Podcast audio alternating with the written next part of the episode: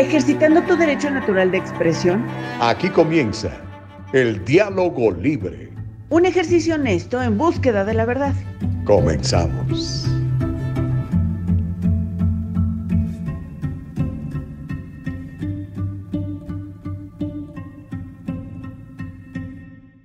Hola, ¿qué tal? ¿Cómo les va? Muy buenos días. Son las 7 de la mañana.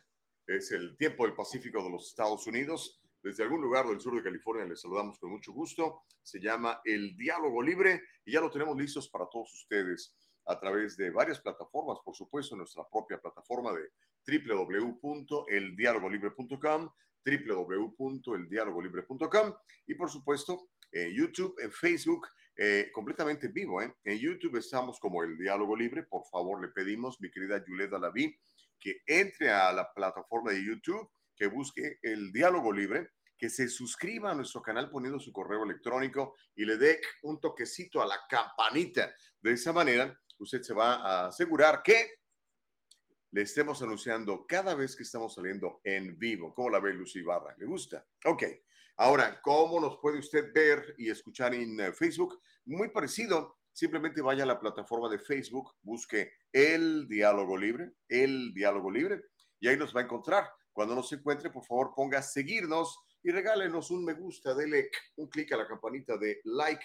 Ahora, si nos hace el favor de compartirlo, de ponerlo en su propio muro, olvídese. Para eso es, eh, para nosotros sería como, como Navidad y que nos regalaran muchos juguetes ese día. Así que compártanos, por favor, que tenemos, créamelo, programazos el día de hoy, independientemente de que sea festivo, ¿verdad? Que en realidad, pues no es una fiesta, porque el Día de los Caídos o el Memorial Day, como le llaman en inglés, pues es un día para más bien eh, honrar a, híjole, los millones de personas, hombres y mujeres que han muerto en diferentes guerras en las que los Estados Unidos se ha visto involucrado precisamente para defender the American Way, nuestra manera de pensar, nuestra manera de respetar, nuestra manera de proteger. El Día de los Caídos originalmente era conocido como Decoration Day, el Día de la Decoración, porque la gente ponía muchos adornos afuera de su casa. Ese es un feriado, es un feriado nacional en todos los Estados Unidos de América y es básicamente para rendir tributo y hacer un duelo nacional por los hombres y mujeres de uniforme, los militares de los Estados Unidos que han muerto mientras prestaban servicio en las Fuerzas Armadas del país. Siempre se celebra el último lunes de mayo, hoy es el último lunes de mayo, antes se hacía el 30 de mayo, pero ahora ya se hace, bueno, hoy coincidió que fuera 30, pero ahora se hace el último eh, lunes de mayo del de, eh, calendario. Así que para todos ustedes, amigos que han perdido familiares, amigos, padres, hermanos, hijos en alguna de estas conflagraciones, pues mis respetos, mi admiración, porque debe ser durísimo prestarle un hijo al ejército para que vaya allende nuestras fronteras a defender the American way of thinking, the American way of life. Así que un abrazo para todos ustedes y una oración para todos, para que seamos mejores y aprendamos que esa libertad de la que gozamos no es gratuita. Esa libertad que hoy tenemos para poder establecer el diálogo libre, ustedes y nosotros, no es gratuita. Créamelo, ha costado sangre y las vidas de, de hombres y mujeres valientes que se han puesto en la línea precisamente para defender tu derecho a ser libre, tu derecho a expresarte, tu derecho a pensar, tu derecho a congregarte, tu derecho a peticionarle al gobierno. Por eso, por eso mi admiración para las Fuerzas Armadas y para ti, papá, para ti, mamá, para ti, abuelo, que tienes uno de estos muchachos en las Fuerzas Armadas, mis oraciones y mi agradecimiento. Bueno, Rosalina Gutiérrez, ¿cómo estás? Levantaste temprano en día este, festivo, qué bueno. Bienvenida, mi querida Rosalina, ahí en la ciudad de Phoenix, ¿no? Eh, en Facebook nos están viendo este, mucha gente. Juliet Dalaví también se está poniendo. Hola, bueno, Juliet siempre es de las primeras, así que muchas gracias. Muy bien, pues el día de hoy prepárese, mire, eh, para nosotros en realidad, pues no existen días festivos, lo que existe es un compromiso de información y mientras estemos vivos, créamelo, la producción y un servidor, la producción y mis compañeras, eh, Caro, eh, Bustamante, eh, en ocasiones como se ha sumado Liz Tiburcio y pues un servidor, además de Eva Castillo y Nicole Castillo, vamos a, generar este programa. Lo, lo queremos hacer porque, porque tenemos que es un servicio a la comunidad. necesitamos hacer esto. Necesitamos mantener el diálogo libre. Mire, el día de hoy vamos a estar platicando de, este, no cuando maneje, por favor, no, no beba o cuando beba, no maneje porque lo pueden detener, lo pueden meter a la cárcel como lo que le ha pasado al esposo de la presidente del Congreso. El esposo de Nancy Pelosi lo agarraron borracho, imagínense nada más. Ahorita le cuento los detalles. Vamos a seguir platicando de todo lo que ha estado sucediendo en, ah, ah, en Texas, en Uvalde o Uvalde, eh, como se pronuncia en español. Pues es, una, es un apellido en español. Este, estuvo por allá el, el, el presidente Biden, eh, han circulado ya más noticias. Se sabe que el asesino estuvo una hora y 17 minutos solo en el salón de clase sin que nadie le hiciera frente masacrando niños. Imagínense nada más. Vamos a platicar de, eso, de cómo le fue a Biden en su visita. Tenemos algunos eh, videos. Em, al mismo tiempo se llevó a cabo la Asociación Nacional de Rifle, tuvo su convención, ya la tenía programada, cada año se, se anuncia va, dónde va a ser. Ahora coincidió, ¿verdad? Con que en Texas hubiera esta matanza, esta masacre. Entonces, obviamente, ha recibido muchas críticas eh, el presidente Trump. Él se presentó de todas maneras a la, a la ceremonia. Le tengo parte de su discurso, lo que dijo y lo que está proponiendo. Y mire, eh, una noticia que probablemente usted no se enteró porque pues no va con la narrativa de, de los medios tradicionales de comunicación. Una señora, gracias a que estaba armada, pudo detener otra masacre, fíjese. Le voy a contar cómo este criminal, con una larga, larga trayectoria criminal, llegó con una R-15 a una fiesta, pues con la intención de masacrar gente. Pero una señora que tenía un arma con permiso, registrada y entrenada para usarla, lo último a tiros y el tipo ya está muerto. También le voy a platicar cómo sigue subiendo el precio de la gasolina. En Los Ángeles seguimos teniendo la gasolina más cara del país. ¿Cómo la ve desde ahí? Ah, pero igual, mantengamos por favor una actitud de gratitud. Empecemos el día dándole gracias, por ejemplo, a familias de estos eh, caídos, ¿no? Eh, de toda esta gente, estos hombres y mujeres que han muerto en la defensa de los valores de los Estados Unidos, ¿no? Y démosle gracias a Dios que tenemos un nuevo día. Mire, tiene, probablemente tiene usted un techo, probablemente no tiene hambre, es muy probable que tenga una salud más o menos. Ah, no sé, tantas cosas por las cuales hay que darle gracias a, Dios, ¿no? Y cuando eso sucede, cuando somos agradecidos, amigos, algo extraordinario sucede, porque nuestra mente es tan poderosa que le empieza a mandar buenas sensaciones a nuestro cuerpo y nos damos cuenta que Dios nos ha hecho a su imagen y semejanza y que podemos hacer grandes cosas. Así que ánimo, por favor, no se me raje. Miren, ¿qué le parece el, el nuevo diseño que está estrenando ahorita? Bueno, ya lo había usado antes, eh, Nicole Castillo. ¿eh? Me gusta, a mí me gusta este marquito así anaranjado. Dice Consuelo, gracias Gustavo por tu deseo dedicación. Un abrazo, Consuelo a veces no estamos de acuerdo, pero ¿sabe qué? Bien importante que mantengamos el diálogo libre. No podemos cerrarle la puerta a, a otras personas porque piensan diferente como nosotros. Tenemos que propiciar el diálogo y manejarlo con sabiduría. Y míreme, este, escúcheme, eh, mientras más sabios seamos, mejores habilidades de, de comunicación vamos a tener, de poder platicar con la otra gente, decir, bueno, ¿por qué piensas que esto o lo otro, ¿no? tantas cosas que nos dividen, ¿no? Las vacunas nos dividen, el aborto nos divide, la política nos divide, la inmigración nos divide. Habrá seguramente cosas en las que nunca vamos a estar de acuerdo. O sea, yo nunca puedo estar de acuerdo con un abortista. Nunca. No, no es imposible. No, no están mis, mis valores. Entonces, en ese sentido, pues va a ser, va a ser imposible que estemos de acuerdo pero no por eso puedo dejar de platicar con ellos y sostener el diálogo libre, ¿no? Y tratar de explicarles, oye, espérame, es que no, no estás matando un, un tissue, como dicen algunos, ¿no? Estás matando un ser humano que tiene grandes posibilidades si le dejas vivir, por poner un ejemplo. Pero en fin, Santos, ¿cómo estás? Muy buenos días, excelente día, dice, excelente programación, gracias, Santos, qué amable eres, de veras. Muy buenos días eh, para todos, qué bueno que están ya conectados. Hágame un favor, particularmente hoy, porque es muy probable que en vivo no tengamos la, cantidad de, de, televidentes o de eh, miembros que nos estén eh, compartiendo y viendo, pues están dormidos, ¿no? Pues, mucha gente trabaja durísimo, entonces aprovecha este día para, para descansar, seguramente nos van a escuchar más tarde en Spotify, porque recuerden, este programa se sube a la plataforma de Spotify, de Anchor y de Apple Podcasts. Usted lo puede escuchar más tarde.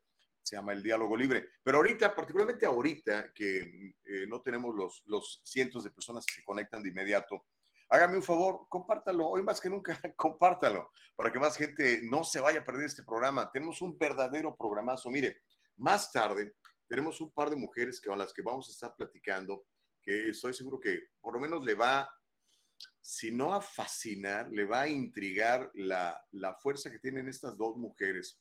Se tratan de dos organizaciones, una se llama Latinos for Medical Freedom, es una organización no lucrativa. La otra se llama Freedom Keepers United, también es una organización no lucrativa, pero no son las tradicionales eh, ONG, las tradicionales organizaciones no lucrativas que son más de izquierda, ¿no? Estas están en favor de la libertad, de la primera enmienda de la Constitución de los Estados Unidos y van a tener un evento muy interesante el próximo fin de semana. Entonces, me enteré, ¿verdad? Me aproximé a ellas, dijeron, sí, cómo no, y van a estar con nosotros platicando. Eh, Karina y Karen se llaman estas dos mujeres eh, de origen hispano que van a estar platicando con nosotros sobre su, organización y eh, sobre lo que están haciendo para que sigamos teniendo libertad en, los Estados Unidos, ¿verdad? Hay mucha gente que, créamelo, hay mucha gente que no quiere que, que seamos libres, que estemos sosteniendo, por ejemplo, este diálogo. Ellos quisieran que te haga eso, cállese, es bueno, no, no, no alegue, ya, es bueno, ya, ya la ciencia dijo que es bueno, ya el gobierno dijo que es bueno, y pues eso ellos saben más que usted. Por eso es que le vamos a educar a sus hijos, usted no tiene que meterse en la educación si usted ni sabe. Nosotros somos científicos, hemos estudiado, tenemos PhDs y lo, que nos dice la izquierda de hoy en día, ¿no? Está, están, están locos, están completamente equivocados. Eh, no es el diseño, no es el diseño original. Dios nos diseñó a su imagen y semejanza y nos encargó a nosotros la instrucción de nuestros hijos. No se le encargó a, a, una persona que ni es de la familia, que no sabemos si realmente eh, está en, con las mejores ideas para, para propiciar lo mejor para nuestros hijos. Seamos a pensar en eso vamos a platicar un poquito de eso. Pero mire, vamos a darle con todo. ¿Qué le parece? Porque eh, pues tenemos el diálogo libre y tenemos la foto de, del esposo de la señora Pelosi. Mire, en estos días mucha gente bebe de más porque pues está la celebración, no entienden que el día de hoy es un día para darle gracias a Dios por la vida de hombres y mujeres que, que han derramado su sangre en favor de nuestra libertad. Entonces muchos optan por pues por abusar del alcohol, ¿no? Tal es el caso del esposo, en serio, eso es cierto, el esposo de la presidenta del Congreso, eh, el esposo de Nancy Pelosi, lo arrestaron manejando borracho. Se me hace tan raro, o sea, con tantas opciones que hay, ¿verdad? Porque digo que el señor ese no tenga dinero para contratar un Uber. Es más, se me hace raro que no tenga dinero o que ese día no haya escogido que su chofer en sus limusinas estas gigantescas lo llevara de bar en bar y lo regresara a su casa, ¿no? El esposo de la presidenta de la Cámara de Representantes, Nancy Pelosi, se llama Paul Pelosi, fue arrestado y lo guardaron un rato durante el fin de semana festivo. Esto pasó en el condado de Napa, en California. ¿Ah, ¿Conoce el, estado, el, condado de Napa? ¡Ah, ¡Qué cosa más bonita! Es una de las áreas más bonitas del mundo, con unos viñedos extraordinarios. El real estate es carísimo. O sea, la verdad, solo los millonarios pueden vivir allí. Pues bueno, el señor este, después de que andaba echando sus alcoholes, pues aparentemente estaba manejando erráticamente, lo detuvieron y se van dando cuenta que se trata de Paul Pelosi, el presidente de la el, el, esposo, perdón, de la presidente de la, del, Congreso. El esposo fue arrestado justo antes de la medianoche del sábado.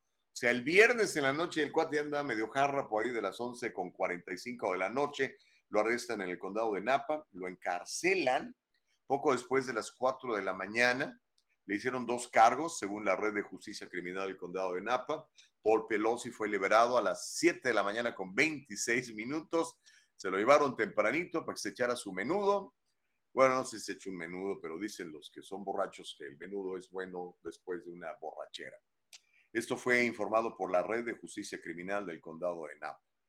Qué bueno que, que lo arrestaron y no por el sentido que lo hayan arrestado, sino porque, mire, el problema con los, la gente borracha manejando no es que ellos se vayan a dar en la torre, es que vayan a matar a otra persona, porque pues, están borrachos.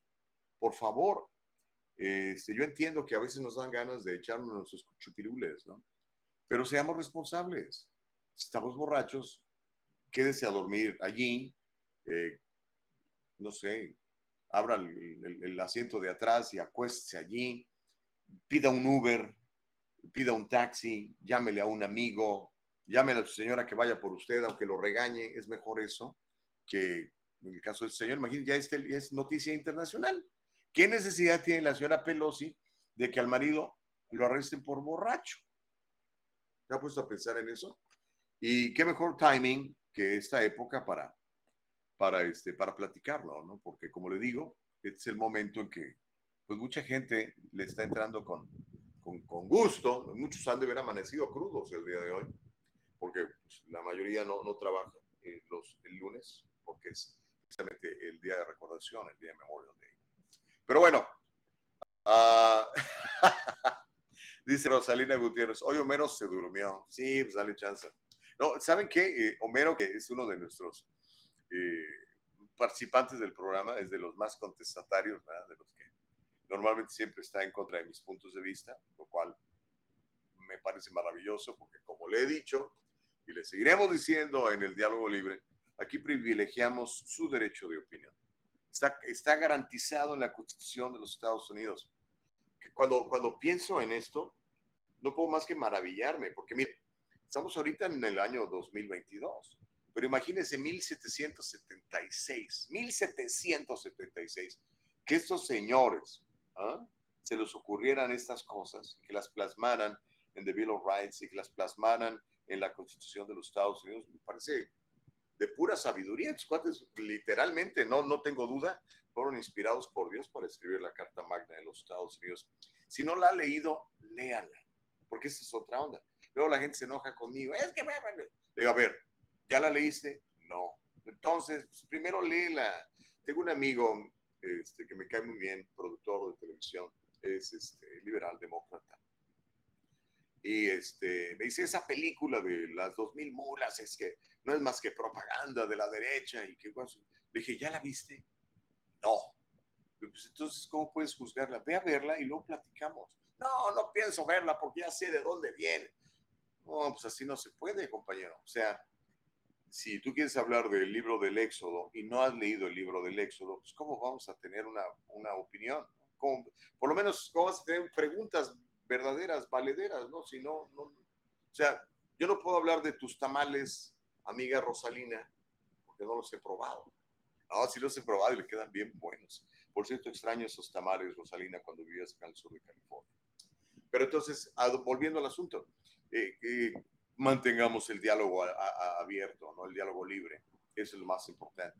Entonces, si usted quiere hablar de un tema, leamos el tema. ¿Quiere usted hablar de, mire, por cierto, estoy leyendo un libro bien buenísimo, se lo recomiendo mucho, eh, ah, eh, se llama La estrategia del Banco Familiar de Family eh, Bank ah, Strategy. Buenísimo, buenísimo.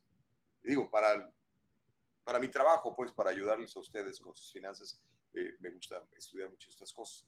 Entonces, si alguien quiere opinar de este libro, por ejemplo, pues hay que leerlo primero. Si no, no puedes opinar, pues, no, ese libro es un mugrero.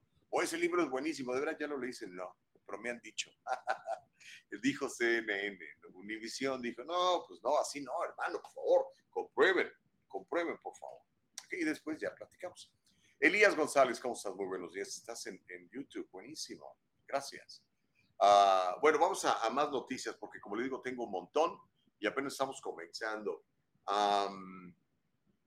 mire, y esta es la parte ya dura del programa porque pues seguimos platicando de, de, los secos de esta terrible masacre eh, ocurrida en, Texas, en, uh, Uvalde, Texas. ¿no?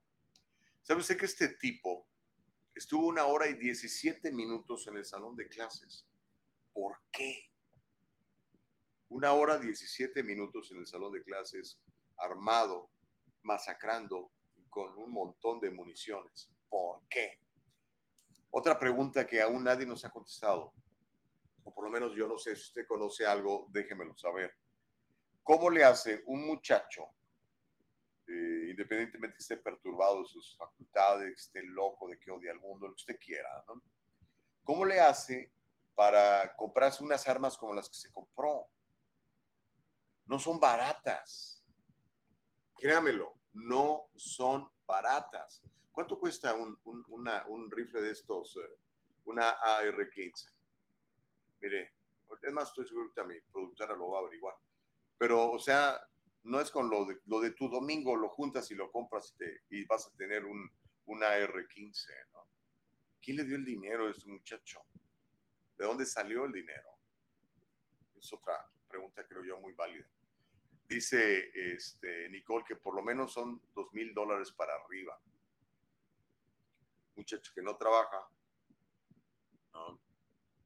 dos mil dólares, a lo mejor dos mil dólares en, California es poquito, por, lo carísimo que está la vida, la gasolina seis dólares 15 centavos en promedio, pero en Texas y en un área rural de Texas, dos mil dólares es, eh, es el pago de un mortgage y te sobra dinero.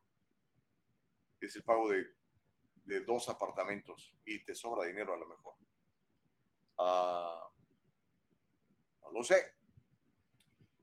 Pero este, dice, oh, dice eh, Nicole que si los encuentras en, oferta, te los agarras en la segunda, te puedes conseguir uno por, por 400 dólares, un modelo básico. Igual, o sea, no es dinero fácil de conseguir, ¿no? Pero bueno, vuelvo a la, a la historia, que era lo que le quiero platicar.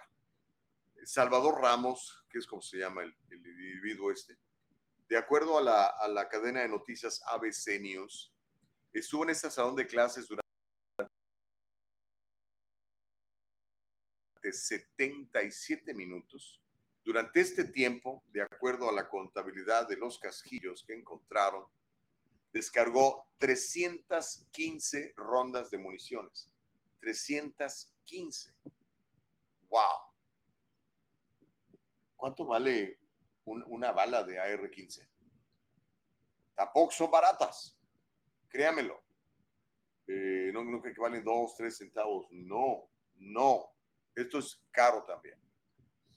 Pues bueno, durante este tiempo, este malvado descargó 315 rondas de municiones, con cientos de esas rondas disparadas dentro de los primeros cuatro minutos de su llegada, es lo que han calculado las autoridades. No sabemos si tengan videos, no sabemos cómo llegaron a esa conclusión, pero eso es lo que ellos están diciendo. A pesar de estas ráfagas de disparos y una llamada al 911 desde el interior de uno de los salones de clases que alertó a un despachador de que había por lo menos ocho o nueve personas más con vida, los oficiales no entraron al salón de clases. Y tuvo que llegar, ¿quién fue? Un, no, de la patrulla fronteriza que no hizo caso a las indicaciones de la policía local, se metió y mató al tipo este. Hasta las 12.50 eh, de la tarde, casi la una de la tarde.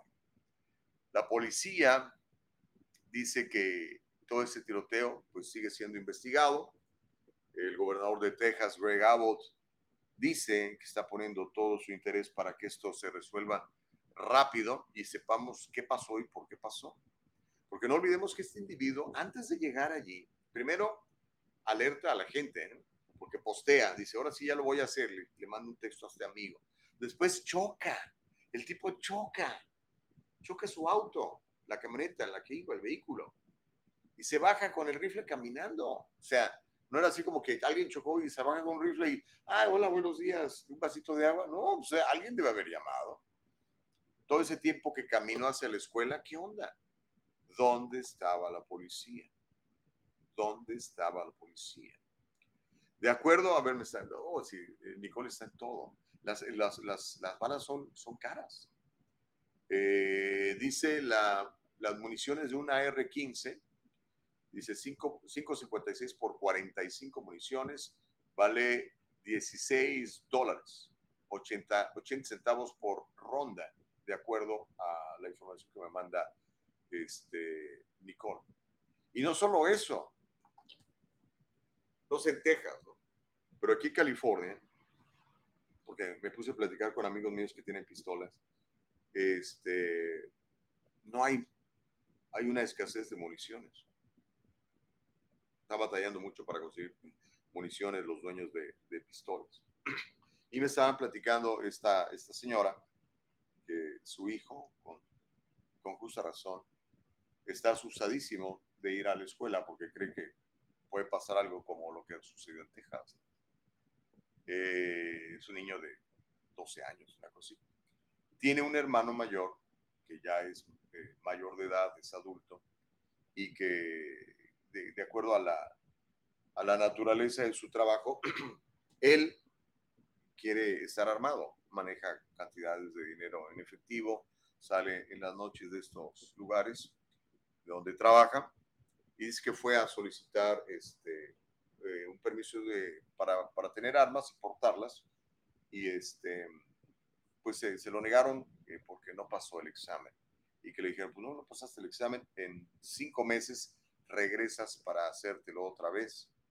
Cinco meses. Es en California. Ahora yo entiendo, California tiene unas leyes muy, muy duras, las restricciones son más fuertes en California que las que son en Texas. ¿no? De hecho, en Texas entiendo que no hay restricciones, ¿no? lo cual me parece también un sin sentido.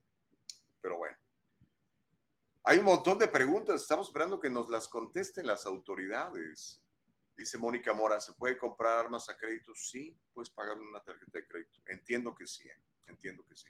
Sí, porque este, a lo mejor te refieres a lo del muchacho y de dónde agarró el dinero, a lo mejor se robó la tarjeta de crédito de la abuelita. Uh, no nos han dicho, no nos han dicho.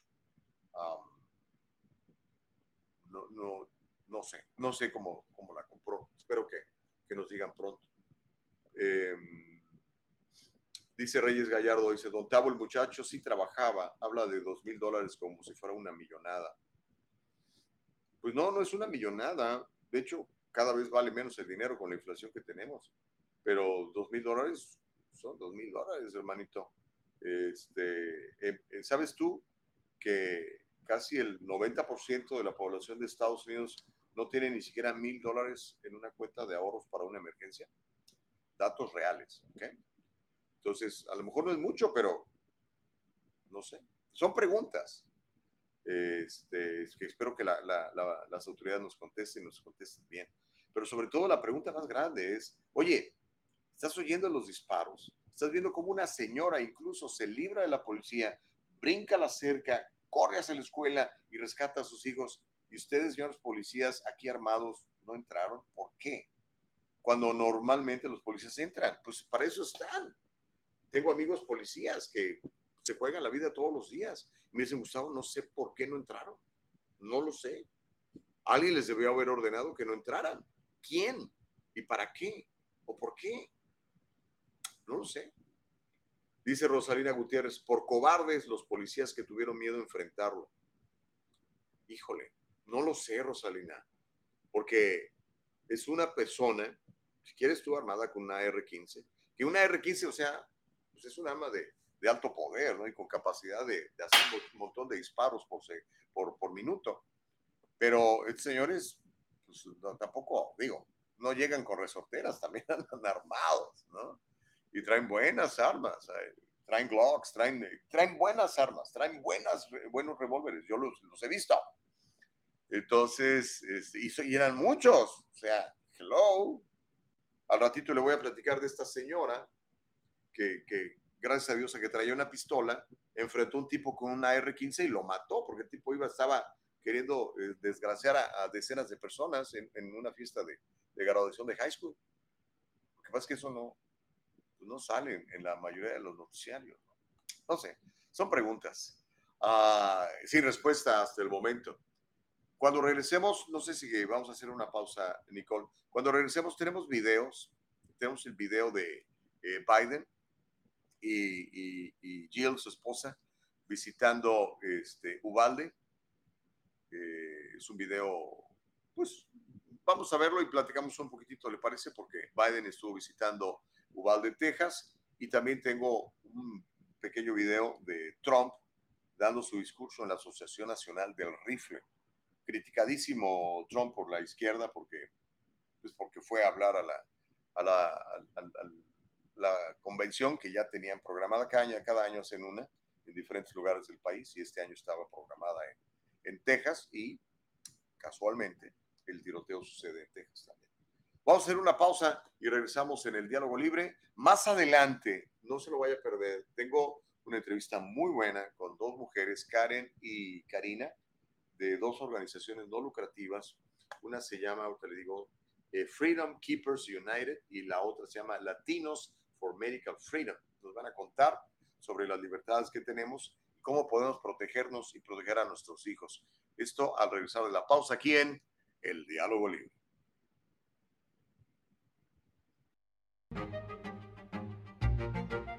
El abogado José Jordán es un inmigrante como muchos de nosotros. Llegó indocumentado y fue aquí donde se hizo residente y se convirtió en ciudadano. Y ahora es presidente y fundador de la firma legal José Jordán y Asociados, donde unido a otros abogados se especializan en casos de inmigración, casos de accidentes y casos penales y criminales.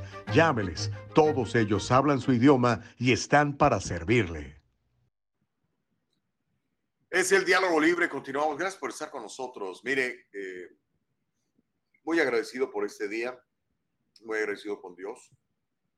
Tenemos vida, tenemos propósito.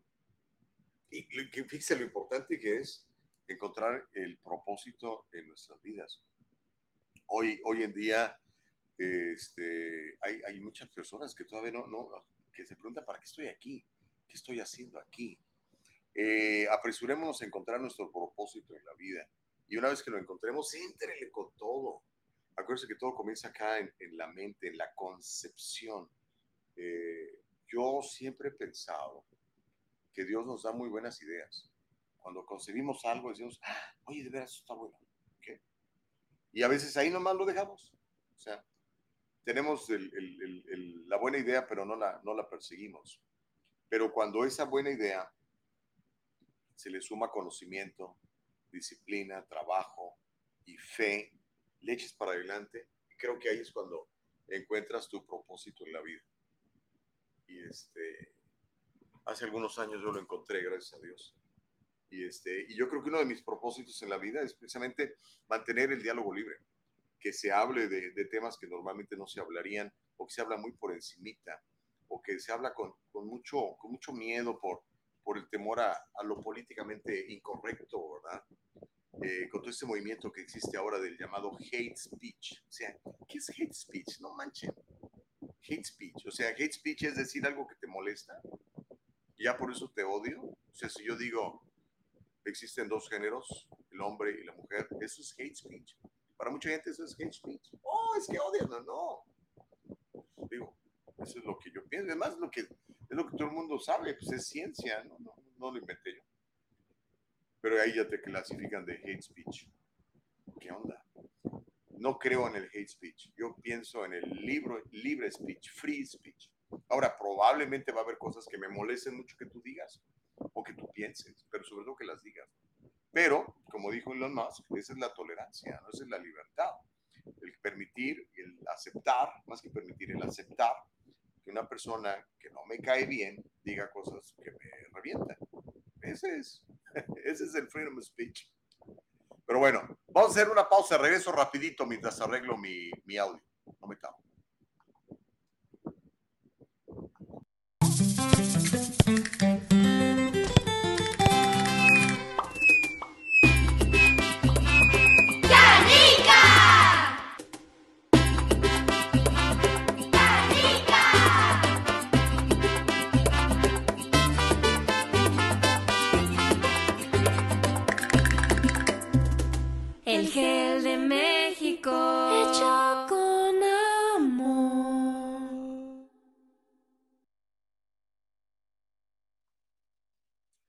Okiroki, espero que que se escuche mejor mi audio porque rápido me alertan. Ok, muy bien.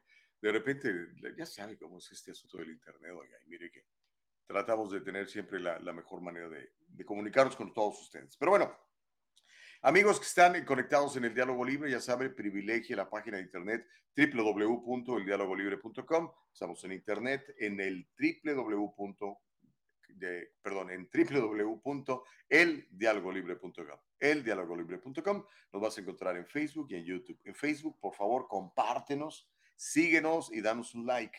Te lo suplico, te lo pido en buena onda, ayúdanos. Y en uh, YouTube, suscríbete a nuestro canal y también dale like a la campanita para que te alertemos cuando estamos saliendo en vivo. Y ya sabes que este programa se queda en forma de podcast en Spotify, en Apple Podcasts y en Anchor para que también nos puedas escuchar. ¿Te late? Ok. Tenemos listo el, el, el video de, de, la visita de Biden a Uvalde, en Texas. Estuvo ahí con su esposa, eh, Jill. Y bueno, fue recibido, digamos, con, con sentimientos encontrados, ¿no? Gente muy triste, gente muy enojada, gente agradecida porque fue. Y pues le gritaban desde la calle, ¿no? Do something. Le decían así, do something. Haz algo, haz algo él dijo, ah, I'm gonna do something. Vamos a ver qué es lo que puede hacer, porque entendamos una cosa, este, eh, la aportación y el derecho a tener armas es un derecho constitucional. Es inamovible, no se puede cambiar. Bueno, tendrías que reformar la constitución. ¿Sabe cuándo va a pasar eso? Bueno, yo espero que nunca, ¿no? Habrá quien quiera quitarnos a los demás los derechos de tener una pistola, ¿no? Por, porque un criminal cometa un, crimen con pistolas, nos quieren quitar las pistolas a todos. El problema es que, se, imagínense por un momento que esto fuera posible, ¿no? Que digan, ¿sabes qué? Ya, no, no le vamos a vender pistolas a nadie, no le vamos a vender AR-15 a nadie. Los únicos que pueden tener pistolas son el ejército y la policía. Ok, ¿Usted cree que los malos van a decir, ah, bueno, ya no voy a comprar pistolas? Por supuesto que no. Los únicos que tenían pistolas eran los criminales. ¿no? Pero en fin, uh, a ver si podemos ver el, el, el, video de la visita de, de Biden. ¿Sí, ¿Sí lo tenemos? ¿Sí lo tenemos? Si lo tenemos, échate. They both their, give their deepest, deepest condolences.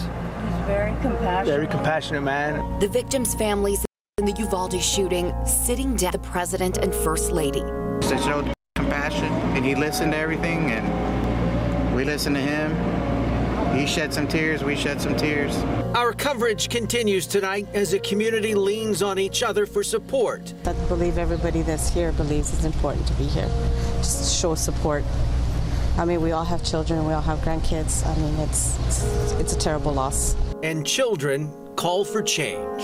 If we want to heal, we need some new rules. Because if we don't change nothing, it's going to be the same and it's going to happen again and again.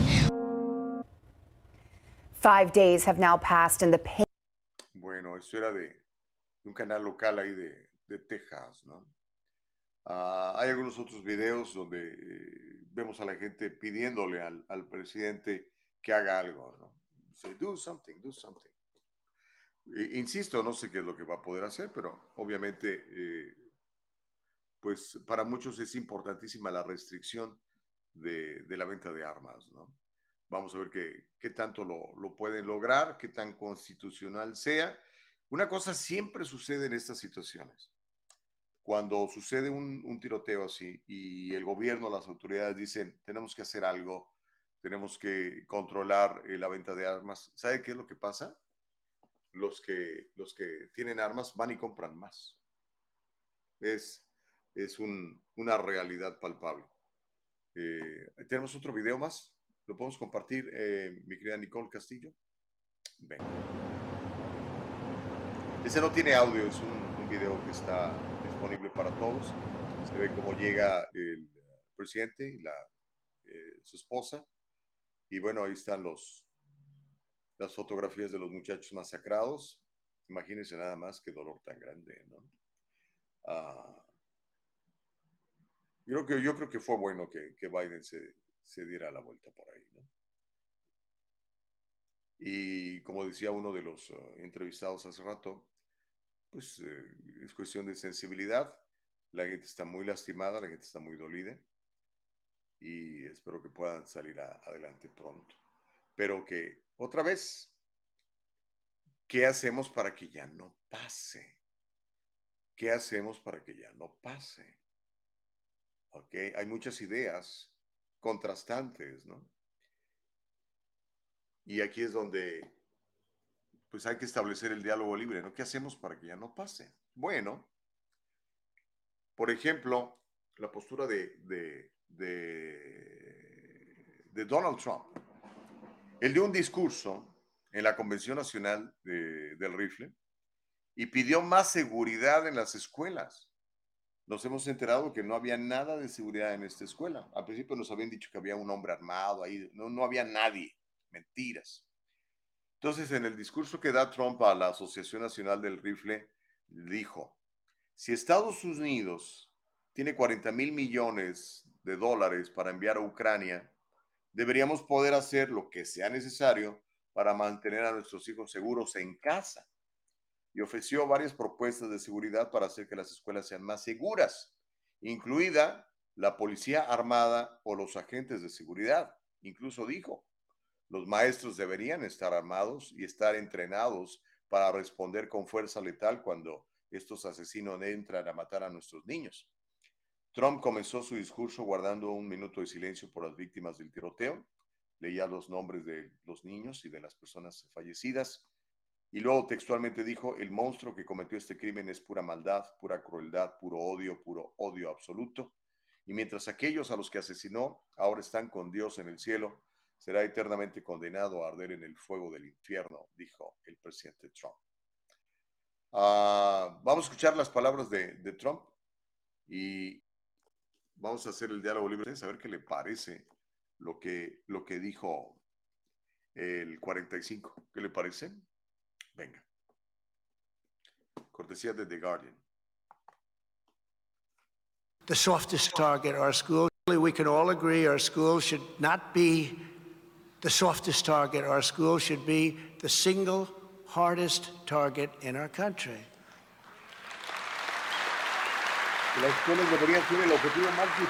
And that's why, as part of a comprehensive school safety plan, it's time to finally allow highly trained teachers to safely and discreetly concealed carry. Let them concealed carry. But Even if every decent and honest American gave up their guns, the criminals would never give up theirs, and they never will. They're never going to give up theirs. They would wreak havoc like never before in our country. The fact is, there will always be sick and demonic souls who wish to harm the innocent and see malice triumph over good. Going to have that. But the existence of evil in our world is not a reason to disarm law abiding citizens who know how to use their weapon and can protect a lot of people. The existence of evil is one of the very best reasons to arm law abiding citizens. Ok, ahí tenemos Juan básicamente dice que la existencia de la maldad es la razón precisamente por la cual debería haber ciudadanos que respeten la ley y que tengan armas para proteger a las escuelas y en general la sociedad. Dice que, yo estoy de acuerdo con eso, no sé si usted está de acuerdo con eso, pero las escuelas donde están nuestros niños, donde está nuestra, nuestra juventud, donde están los futuros líderes de este país, deberían ser las áreas más protegidas de malvados como este señor que fue a matar gente. Que no, no habría manera de que entren. Es tan fácil hoy en día. Es tan fácil hoy en día. Créamelo. Aquí en Los Ángeles, por ejemplo, ya la, la, la, policía que antes estaba ya no está. La han quitado, le han quitado fondos, los han satanizado. La maldad va a existir. Entendamos esto por el amor de Dios. La maldad está allá afuera. Y la maldad es eso, maldad. La palabra de Dios dice que eh, el enemigo solo quiere matar y destruir y engañar. Y lo está logrando porque aceptamos mentiras como verdades y viceversa. Pero bueno, ese es mi punto de vista, ¿cuál será el suyo? Hay mucha gente loca con armas. ¿Cómo es posible que gente loca con armas tenga armas? ¿Por qué se las dan? Y gente que quiere hacer las cosas bien, batalla, como el señor que le digo que le dijeron que no pasó su examen, que en cinco meses regrese para ver si lo pasa de nuevo. mientras lo pueden matar, lo pueden robar de ahí de donde sale con dinero en efectivo. Imagínense.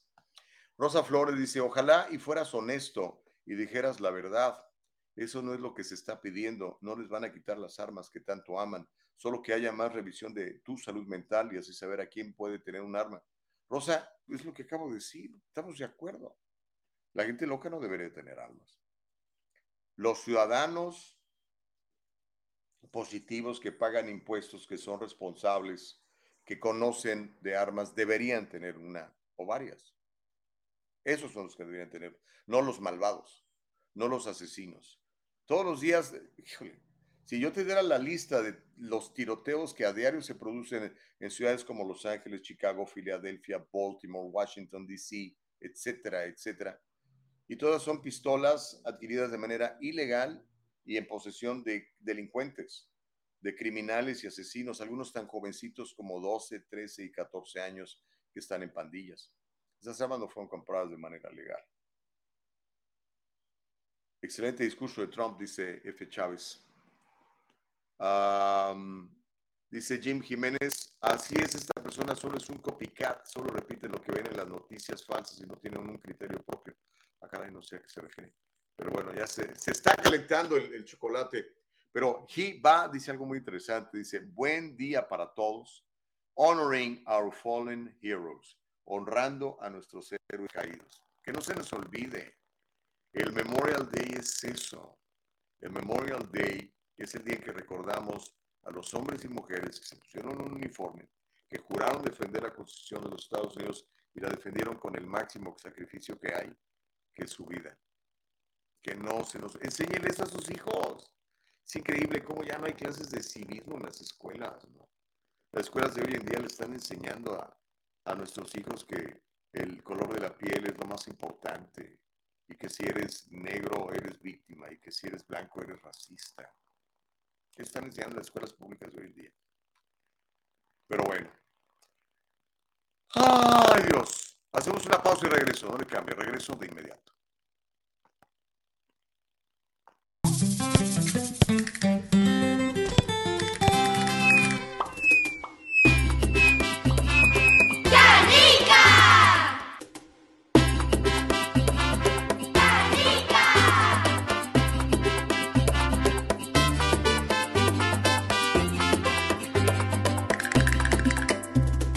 El gel de México. Hecho con amor. El diálogo libre en www.eldialogolibre.com. Estamos en Facebook, en YouTube. Búscanos como el diálogo libre. Danos un like en Facebook. Síguenos en Facebook. Compártenos en tu propia página. Mira, yo lo estoy compartiendo en mi página de Facebook para que veas que para que veas que no te cotorreo, para que te veas, para que veas que es serio. Mira, aquí estoy. Esta es mi página de Facebook. Los eh, miles de seguidores que me hacen el favor de estar al pendiente de lo que hacemos en Facebook, también me pueden ver en Gustavo Vargas Saucedo. En Facebook me encuentras como arroba Gustavo Vargas Saucedo, en Instagram también arroba Gustavo Vargas Saucedo, y estoy en, ahora estoy en Twitter también, ¿eh? arroba 23 Gustavo Vargas, arroba 23 Gustavo Vargas en Twitter. Ok. Bueno, se está calentando el chocolate y de manera muy sabrosa. Ah, vamos a seguir adelante. tengo más comentarios, les voy a, obviamente los voy a leer todos, se lo prometo, luego del discurso de Trump. nada más le quiero contar esta historia que probablemente usted no conozca. Tenemos la foto del, del tipo, ya está muerto hoy en día, pero era, era un tipo con pésimas intenciones. Y fue el ultimado a tiros por una señora, por una mamá le voy a contar algo muy interesante. Recuerda la semana pasada que platicábamos con, con Liz Tiburcio. Liz nos hizo el favor de cubrir unos días a Caro Bustamante. Eh, y decía Liz, dice, no, eh, ¿cómo defendió a su hermano que estaba siendo secuestrado, por ejemplo, a pesar de que los tipos estaban armados? Dice, es que una, una, una, una mujer, una madre de familia, lucha por sus hijos de, de manera dura. Pues el, el, ejemplo de esa señora que dimos, ¿no? Que a pesar de que la policía no quería entrar y no querían dejar entrar a la gente, ella le valió, burló el cerco, brincó la barda, se metió a la escuela y sacó a sus hijos. Así de valientes son las mujeres cuando se ven en una última necesidad. Yo creo que las mujeres a veces suelen ser hasta más valientes que uno, en serio.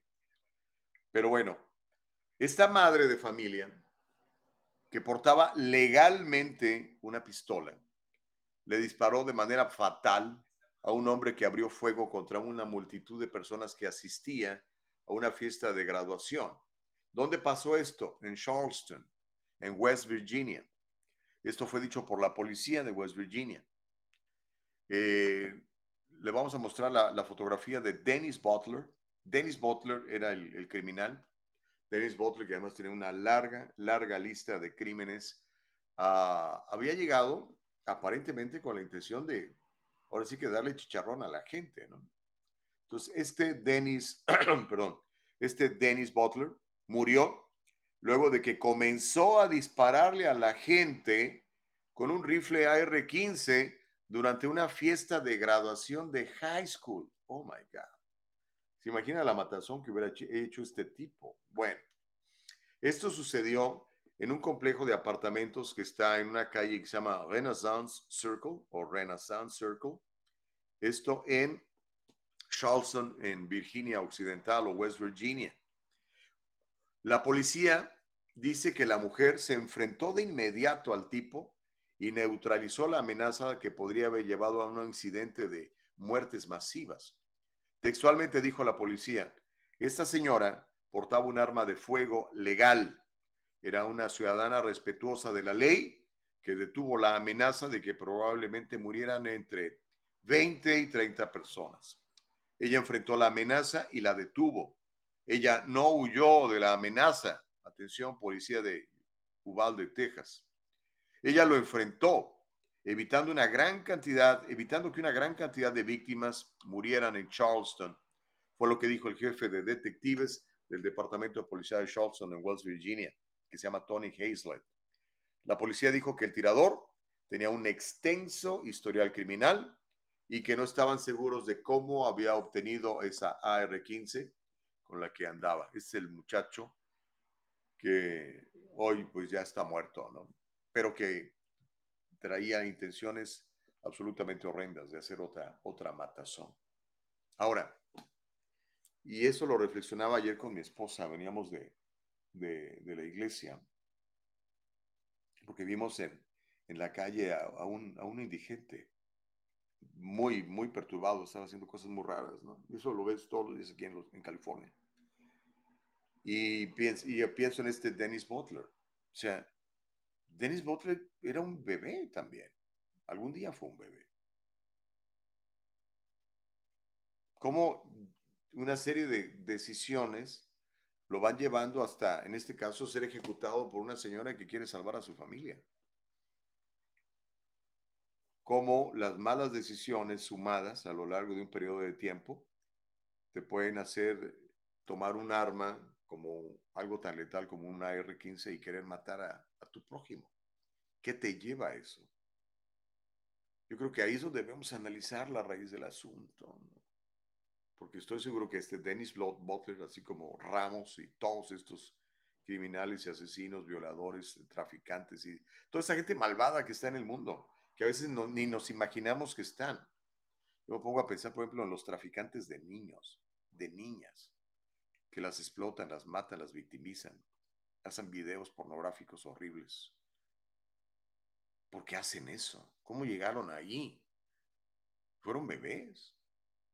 Fueron bebés tiernos, indefensos. ¿Qué pasó? Ahí es donde tenemos que enfocarnos. Yo pienso que mientras más alejemos a Dios de nuestras vidas, más problemas vamos a tener, hermanos. Eso creo yo. Pero a lo mejor se tiene un punto de vista distinto. Es el diálogo libre y además voy a defender su derecho a que lo manifieste. Está garantizado en la Constitución de los Estados Unidos. Ay Dios, uh, Gacy Morales dice buenos días, bendiciones. Dice, pero el presidente que está actualmente quiere seguir protegiendo a Ucrania, mandando dinero para comercializar armas, pero en USA hay escasez de productos. Sí. Ahora, ese es otro tema, ¿eh? la escasez de productos. ¿Cómo, ¿Por qué tenemos escasez en Estados Unidos? ¿No lo estamos haciendo o alguien lo está escondiendo?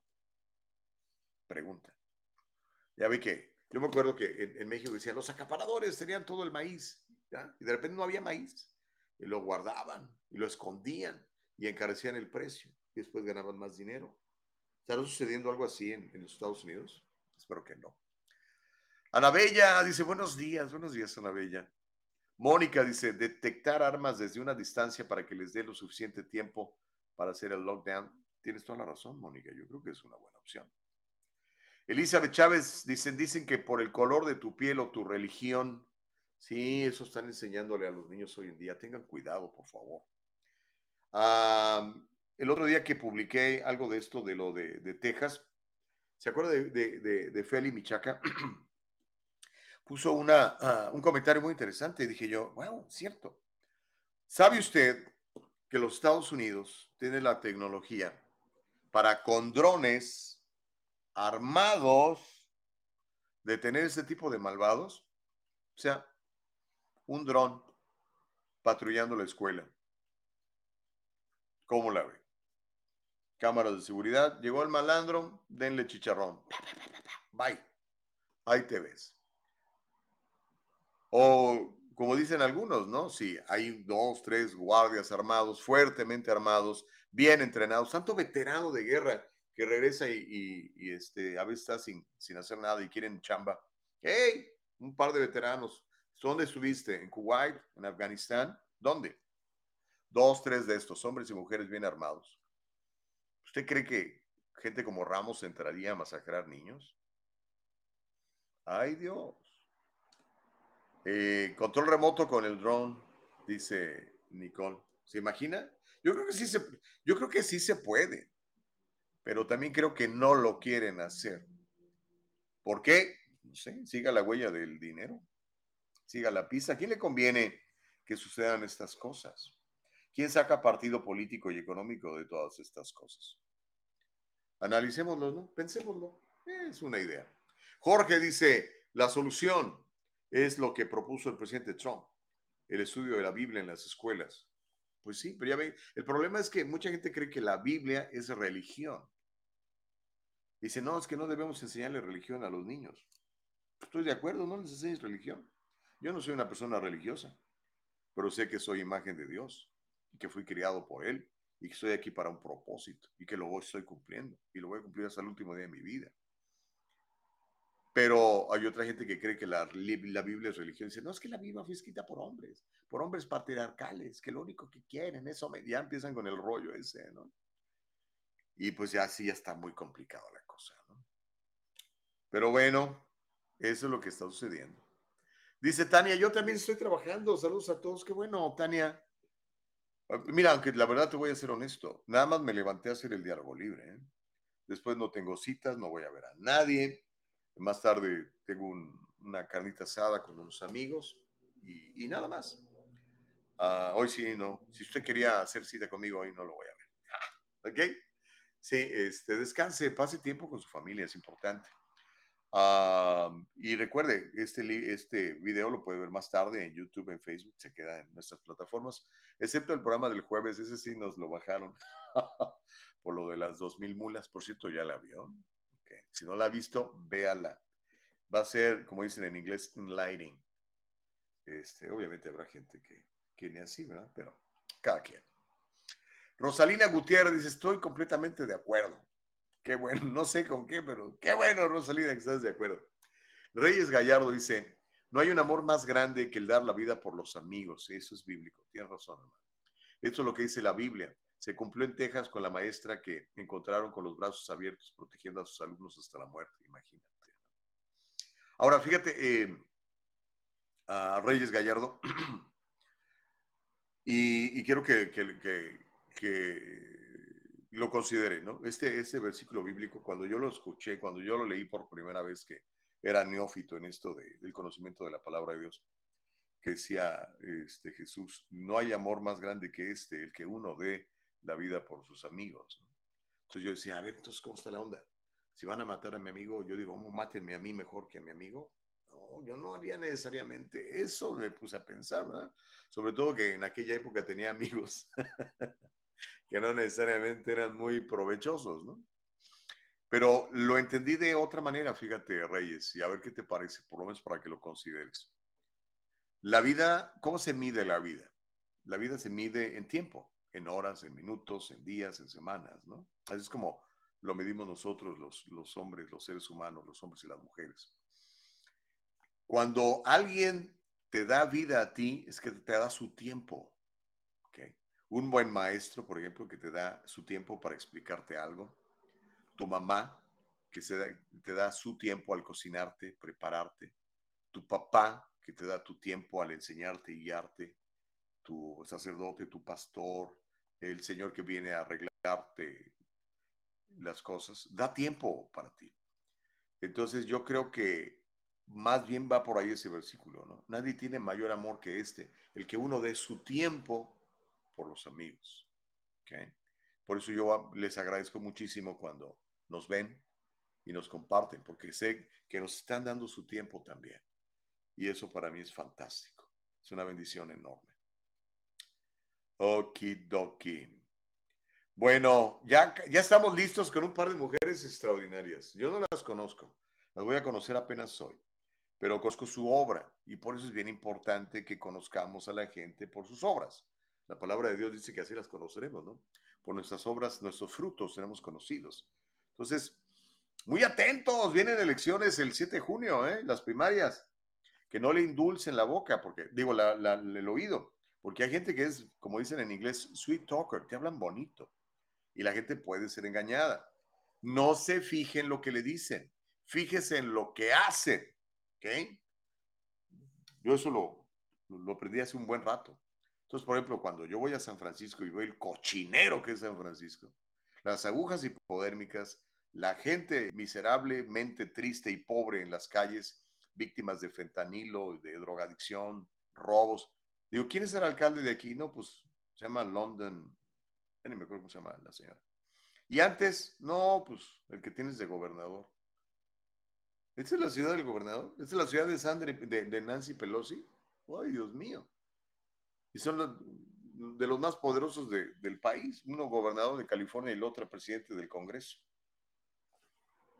Nada más es una observación. Vamos a corte y cuando regresemos, Karen Amigón y Karina Powers van a platicar con nosotros. Este par de mujeres tienen un par de organizaciones no lucrativas que son muy interesantes de que observemos. Una se llama Latinos for Medical Freedom y la otra se llama Freedom Keepers United. Regresamos y platicamos con ellas en el diálogo libre.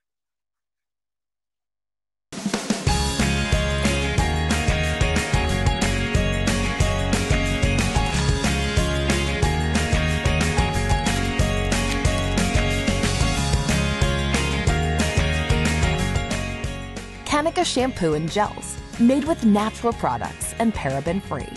Leaves your hair silky smooth, and the gels keep it in place all day. Kanika, for today's generation. And most important, Kanika, made with love.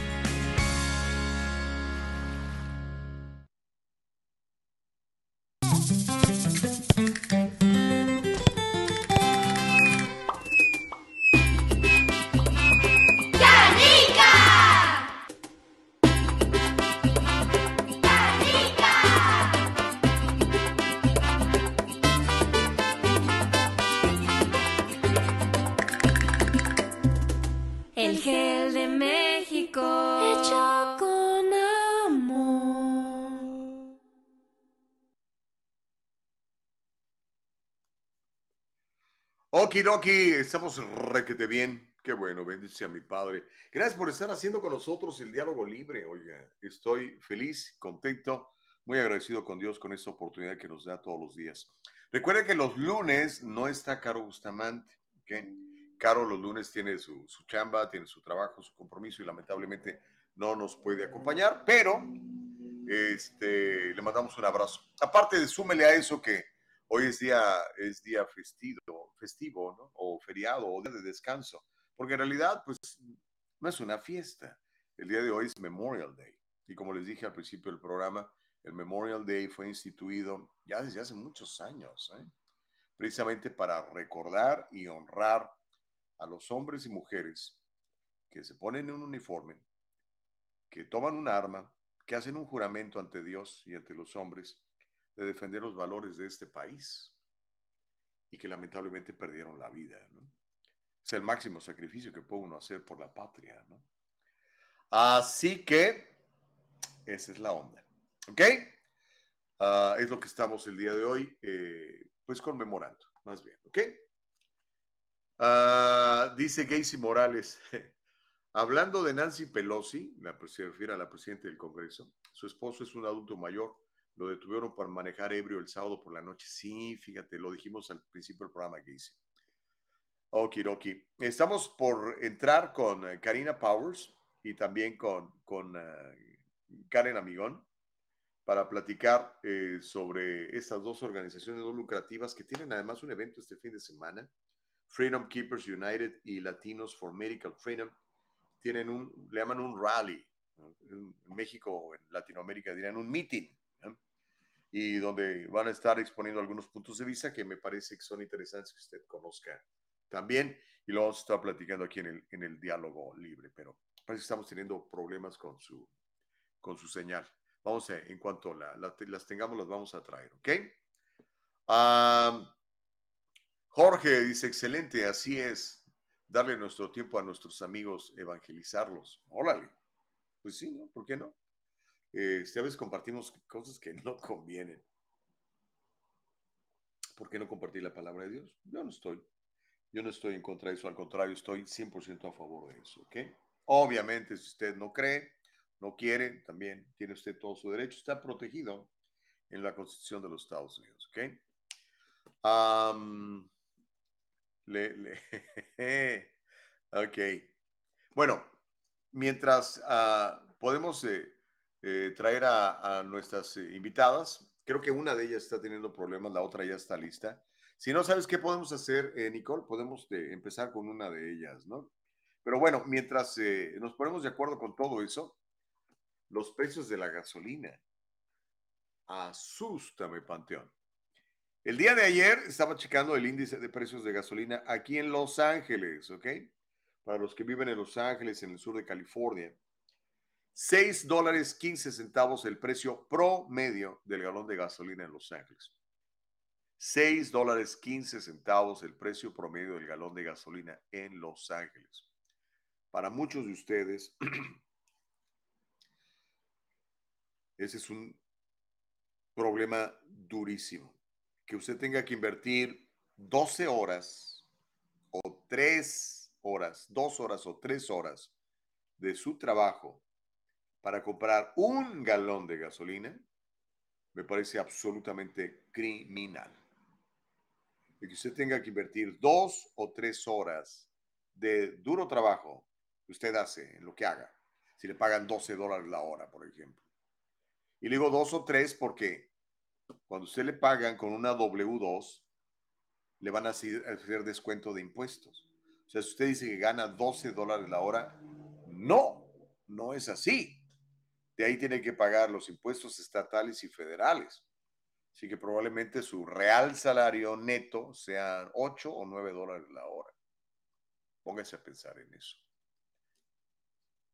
Pero a esta gente malvada le vale, ¿no? El precio promedio de la gasolina en el condado de Los Ángeles es de 6 dólares por 15, mientras continúan pues la gente viajando en el Día de los Caídos. Mucha gente está viajando por Memorial Day. El promedio nacional ha establecido récords 17 de los últimos 20 días. La gasolina ha estado para arriba, para arriba, para arriba. Y en California más.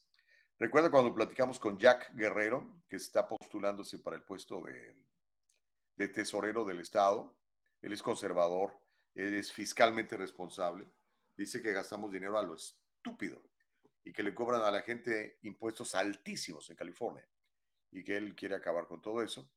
Y nos decía que él calcula que de cada galón de gasolina que pagamos en California, un dólar con 50 centavos es solo de impuestos. Imagínense, un dólar 50 por galón es de impuestos. O sea, si usted pone en su tanque 100 dólares de gasolina, porque ya ahorita con 100 dólares apenas se llena su tanque, cuando lo llenaba con 60 hace un año. Está pagando 15 dólares allí de impuestos por cada tanque de gasolina multiplique eso por todos los millones de, de choferes que manejamos en, el, en, California. Y luego llega el, el, emperador Newsom a decirnos, tenemos un superávit, pues cómo no, si nos cobras impuestos altísimos que después los utilizas para pagarle abortos a personas que ni siquiera viven aquí y que quieran venir de otros estados. Es lo que está pasando en California. No sé si se ha dado cuenta. Ok, estamos listos ya con Karen y con Karina. Ah, vamos a platicar con, con ellas, si son tan amables. Así que vamos a darle la bienvenida a Karen y a Karina.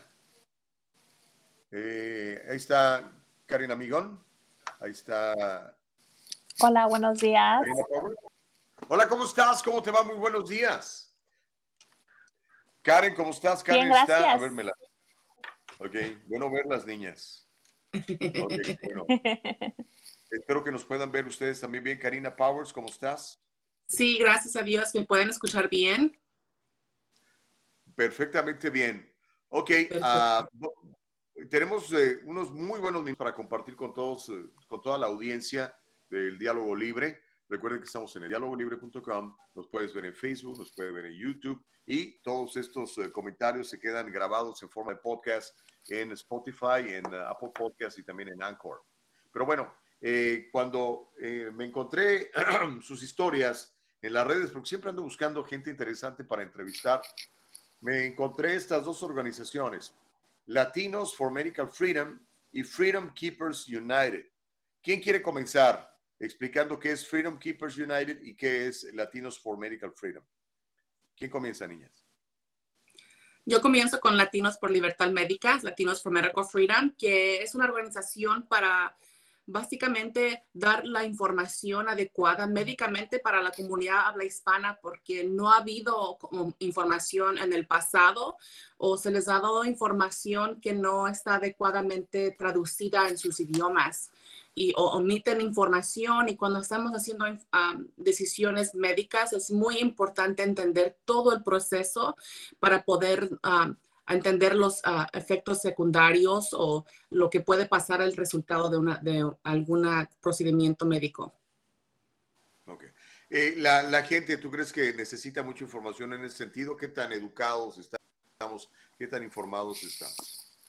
Ah, no estamos tan informados como debemos estar. Este, no, la información, ellos, nuestra comunidad desafortunadamente depende todo lo que diga el doctor y en veces el doctor no, es, no está dando o la oficina no da toda la información adecuada y no estamos haciendo ah, nuestras tareas en, las, en los hogares para investigar un poquito más profundo de los procedimientos o de ciertas medicinas y qué efectos puede tener.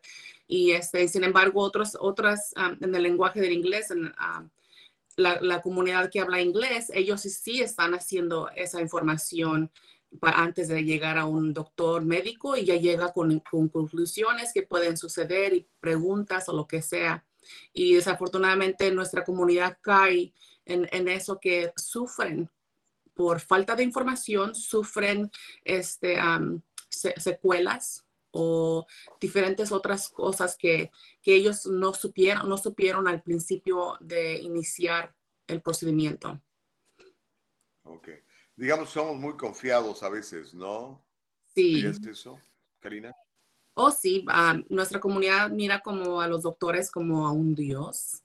So, pensamos que ellos saben, tienen el mejor por venir por nosotros.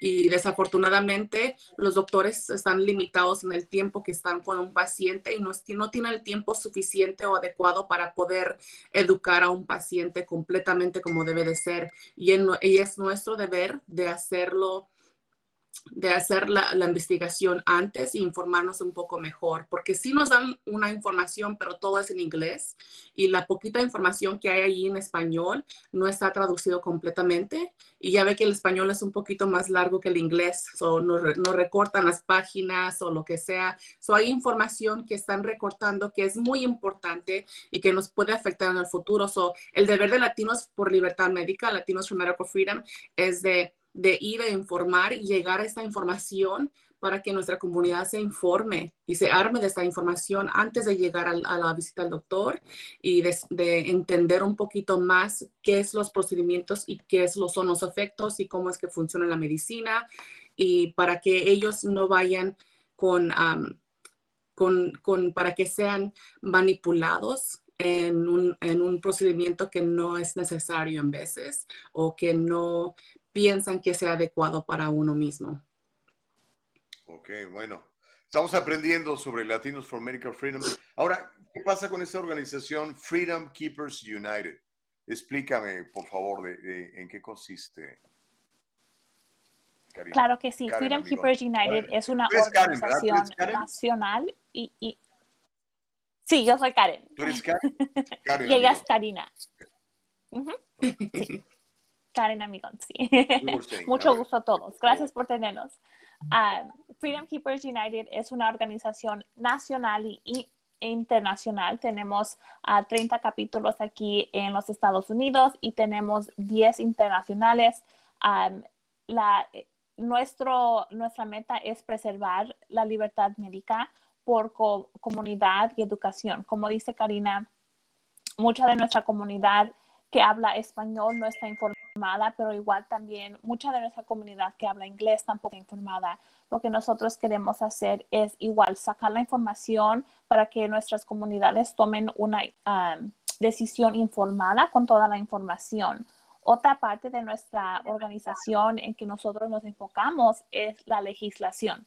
Nosotros somos muy reconocidas por tener unas llamadas de acción que se llaman ah, de un clic. So, nosotros lo que hacemos es, ah, por ejemplo, eh, el miércoles se va a escuchar SB 866. Es una, un proyecto de ley que se introdujo en el Senado. Este proyecto de ley, si pasa, ah, va a dejar a los niños menores de 12 de edad para arriba que tomen decisiones sin información, sin sus padres. O ellos pueden decir sí al pinchazo, no sé si puedo decir la palabra vacunación, ah, del COVID sin que se den cuenta.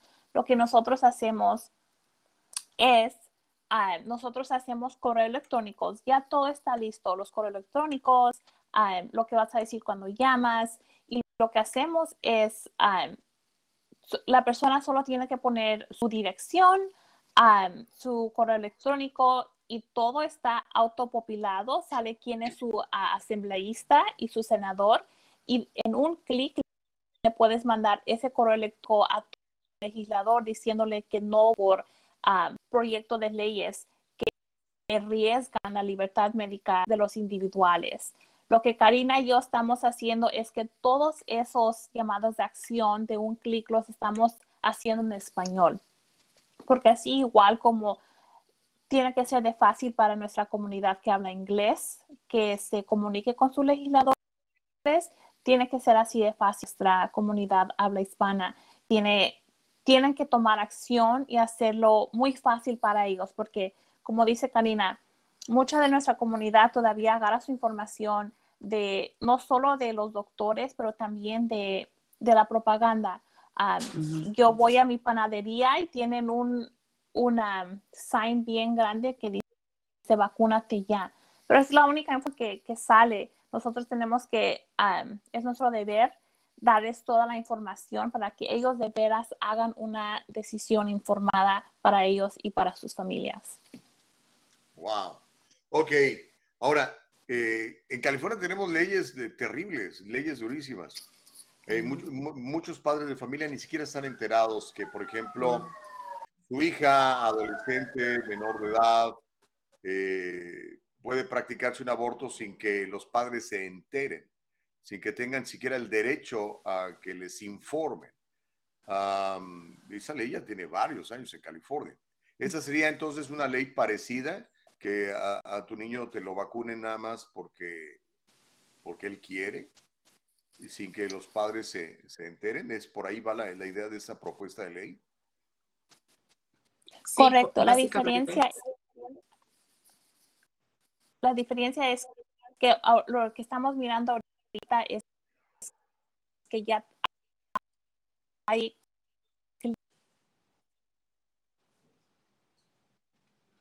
Bueno, se nos, se nos fue Karen, pero eh, sigue Karina. A ver, Karina, ¿tú tienes mm. una respuesta para esa pregunta? Sí, básicamente la gente, este, antes estaba un mandato y un mandato no es una ley, no es equivalente a una ley. Y, lo, es lo que donde confunden al público de que piensan que es un mandato el que está obligando a los padres o a las escuelas o lo que sea en hacer ciertas acciones médicamente. Este, pero ahora quieren introducir un proyecto de ley en Sacramento donde va a ser una ley. Y es muy importante de que, la, de que padres de familia y no nomás padres, también la comunidad, abuelitos y toda la comunidad de la familia de estos individuos de niños que, que, que um, estén activados en mirar qué es lo que está, eh, qué es lo que co- consiente este proyecto de ley, qué es lo que va a afectar a los niños. Y no nomás eso, pero también en escuelas están haciendo que ya, ya ve que pasó con un caso donde a un niño le, a los niños les ofrecieron una pizza en orden de recibir el pinchazo y sab- sin saber qué efectos tienen ellos ya exis- que están existentes. So, este niño recibió el pinchazo y teniendo efectos, ya tenía unas secuelas de alguna otra cosa que había pasado antes de anticipación y recibió el pinchazo y tuvo secuelas después sin que la mamá supiera. Y entonces, este, esa es nuestro, n- nuestro ah, preocupación más grande que tengamos como padres y como de la comunidad y, de nuestras organizaciones, de que esto es lo que va a suceder. Ya están este, construyendo las clínicas, ya están a- aquí en mi condado, yo soy en el condado de Monterrey, ya han abierto varias clínicas en las escuelas donde los niños pueden ir en su propia escuela y recibir ese pinchazo sin autorización de los padres en cuanto esa ley pase. So ya están haciendo todos los preparativos desde la escuela, de la escuela para que cuando esa ley pase, rápido. Pero para mí esta ley es abriendo como la, la caja de Pandora, ¿verdad? Porque no nomás van a poder decidir as- sobre el pinchazo, van a haber otros pinchazos y otros procedimientos médicos que tal vez um, los niños puedan decidir sin el consentimiento de los padres. Y eso es donde este, estamos muy preocupados porque esto puede abrir otro detalle más grande en nuestras familias nucleares o, o lo que sea, por ejemplo, como el aborto o otros procedimientos más grandes que uno no tal vez como padre envía a sus niños a la escuela pensando que todo está bien y de repente tu hijo recibe un procedimiento médico sin tú saber y llega tu hijo enfermo a la casa por secuelas de que cualquier procedimiento que tuvo en la escuela, si uno sin saber nada. So, ¿Cómo podemos reaccionar, reaccionar sobre eso? Porque en veces esas secuelas requieren que estemos um, llevando a nuestros niños al hospital entre minutos. Cualquier, cada minuto cuenta. So, es importante de que uno de padres esté involucrado en todos los procedimientos médicos que nuestros niños vayan a recibir. Wow. Ahora, todo eso está pasando mientras pues la gente está distraída en otras cosas, ¿no? Ahora, ese tipo de informaciones que están manejando ustedes, eh, eh, ¿ya te han entrevistado en, en, en Telemundo, en CNN, en cosas de esas? ¿Ya has hablado de esto? Sí, estamos, hemos estado en paneles, pero desafortunadamente no los pasan a televisión. Y si los, los llegan a pasar en las cadenas, los recortan. Y recortan mucho el mensaje y, y también la censuración. No sé si has tú tenido problemas, pero también yo estoy gravemente censurada. La información no está llegando hacia nuestro, esto- nuestro público y hacia nuestras comunidades. So, lo que tenemos que hacer es trabajar en persona y uno como latino, porque tiene que ser un latino para llegar hacia la comunidad latina. Desafortunadamente ya hemos perdido la confianza, confianza en todo el mundo como latinos, nos han enga- engañado y tenemos que estar este, nosotros que ya sabemos, estamos más informados, es el nuestro deber de ir a esas comunidades y de hablar y entregar los folletos, porque los folletos y la información ya está creada, ya hay información en español, pero no hay suficiente individuos como nosotros para que llegue esa información en las comunidades. Desafortunadamente, no somos suficientes. Karen y yo, y hay otras, algunas otras mamás, pero tenemos que llegar um, desde construir esa confianza con nuestro pueblo y darles esos folletos y la información para que ellos lleguen a confiar en nosotros. Y sabes que, Gustavo, y no, francamente, llegamos, hablamos sobre la situación, como dices tú, nuestra comunidad no sabe, no sabe nada de esto, o no estamos haciendo el trabajo, no estamos haciendo el trabajo para que esa, esa información de nosotros, nomás están creyendo de la propaganda que está existente y están, cada 30 segundos están pasando en la, radio, en la tele, sobre el pinchazo, sobre diferentes drogas, que, que vayas al doctor y pidas esto y pidas el otro. Y e, es, desafortunadamente es, esa es la, información que, nuestra comunidad no debe de recibir. Y, tenemos que estar nosotros más activados como latinos para poder despertar a nuestra comunidad. Como nos dicen, we are the largest sleeping giant. Somos el gigante más dormientes del estado de California y de la nación. Y si, si nos despertáramos y supiéramos el poder que tenemos como latinos aquí en California, sería muy diferente. Pero eso me ocupo, la, la comunidad que ya está despierta, que se una con Karen y yo para poder distribuir toda la información y despertar a mi comunidad.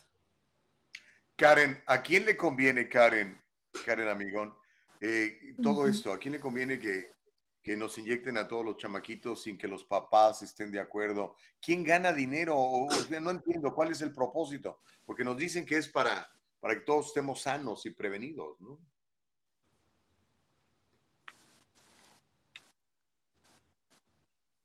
Y los que salen ganando, Gustavo, son las compañías políticas.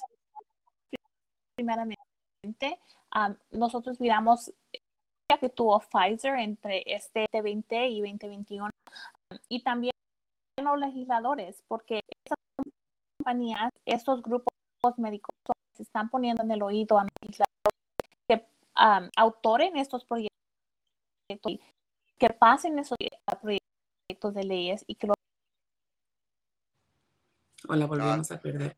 Voy a continuar, sí, los autores y y las corporaciones de farmacéuticas son es el interés. Ellos buscan tener un paciente de por vida. Eh, a las compañías farmacéuticas no les conviene tener a un paciente que se alivie, porque es un paciente menos. Es, es el dinero. El dinero está motivando todo esto y nuestra gente tiene que entender. Y cuando salimos y le explicamos la situación, no toma tanto para explicarles porque lo ven está allí enfrente de nuestros ojos, nomás ocupamos apuntar en esa dirección para que ellos lo miren. Desafortunadamente así es como que está funcionando y tenemos que llegar para que la gente mire la propaganda de las farmacéuticas y de los legisladores que están siendo vendidos por estas farmacéuticas, porque ellos son los que están moviendo toda la legislación y empujándonos en esa dirección. Y por ejemplo, en mi hogar no estamos pinchados y, este, y, gracias a Dios no nos hemos enfermado, casi nunca nos enfermamos de ninguna otra cosa, pero tenemos que tener la alimentación apropiada, tener, cocinar en la casa. Somos de una comunidad que somos, provenemos de la naturaleza, que nos aliviamos con remedios naturales. ¿Por qué nos hemos olvidado? Llegamos a este país y lo tiramos toda nuestra cultura hacia la basura, cuando nuestra cultura es muy rica, muy rica en medicinas naturales.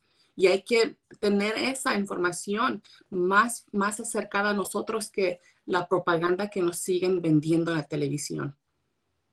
Wow. Oye, lo que dices que Karina es, es muy fuerte pero bueno, yo creo que por lo menos debemos de darnos la oportunidad de considerarlo, ¿no? Mantener el, el diálogo libre. Ahora, sabemos que la, la, la, la, industria farmacéutica es una de las industrias que más dinero invierte en el cabildeo.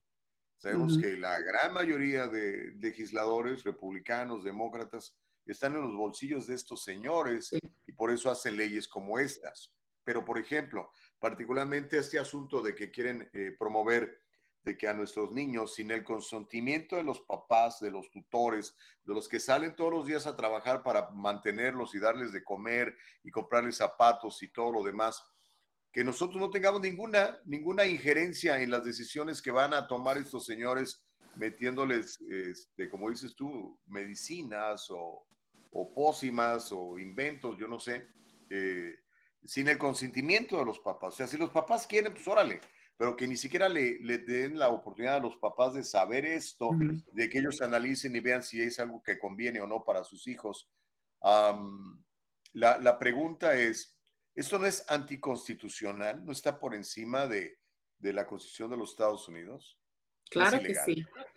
Claro que sí, pero es que no hay suficientes personas aún despiertas y activadas informándose de lo que está pasando bajo nuestras narices.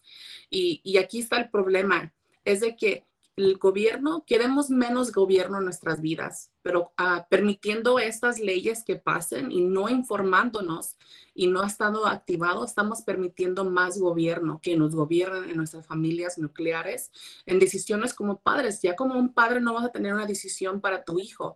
Y aquí está el problema, Gustavo, es de que si llega a pasar una secuela, sea menor o por más grande, entonces no hay ninguna respuesta de ningún médico se voltean la espalda y te ignoran. Y eso es lo que siempre estoy escuchando, lo mismo la información de doctores y de pacientes que ven que, que pacientes sufrieron una secuela y fueron ignorados y nadie nos quiere ayudar.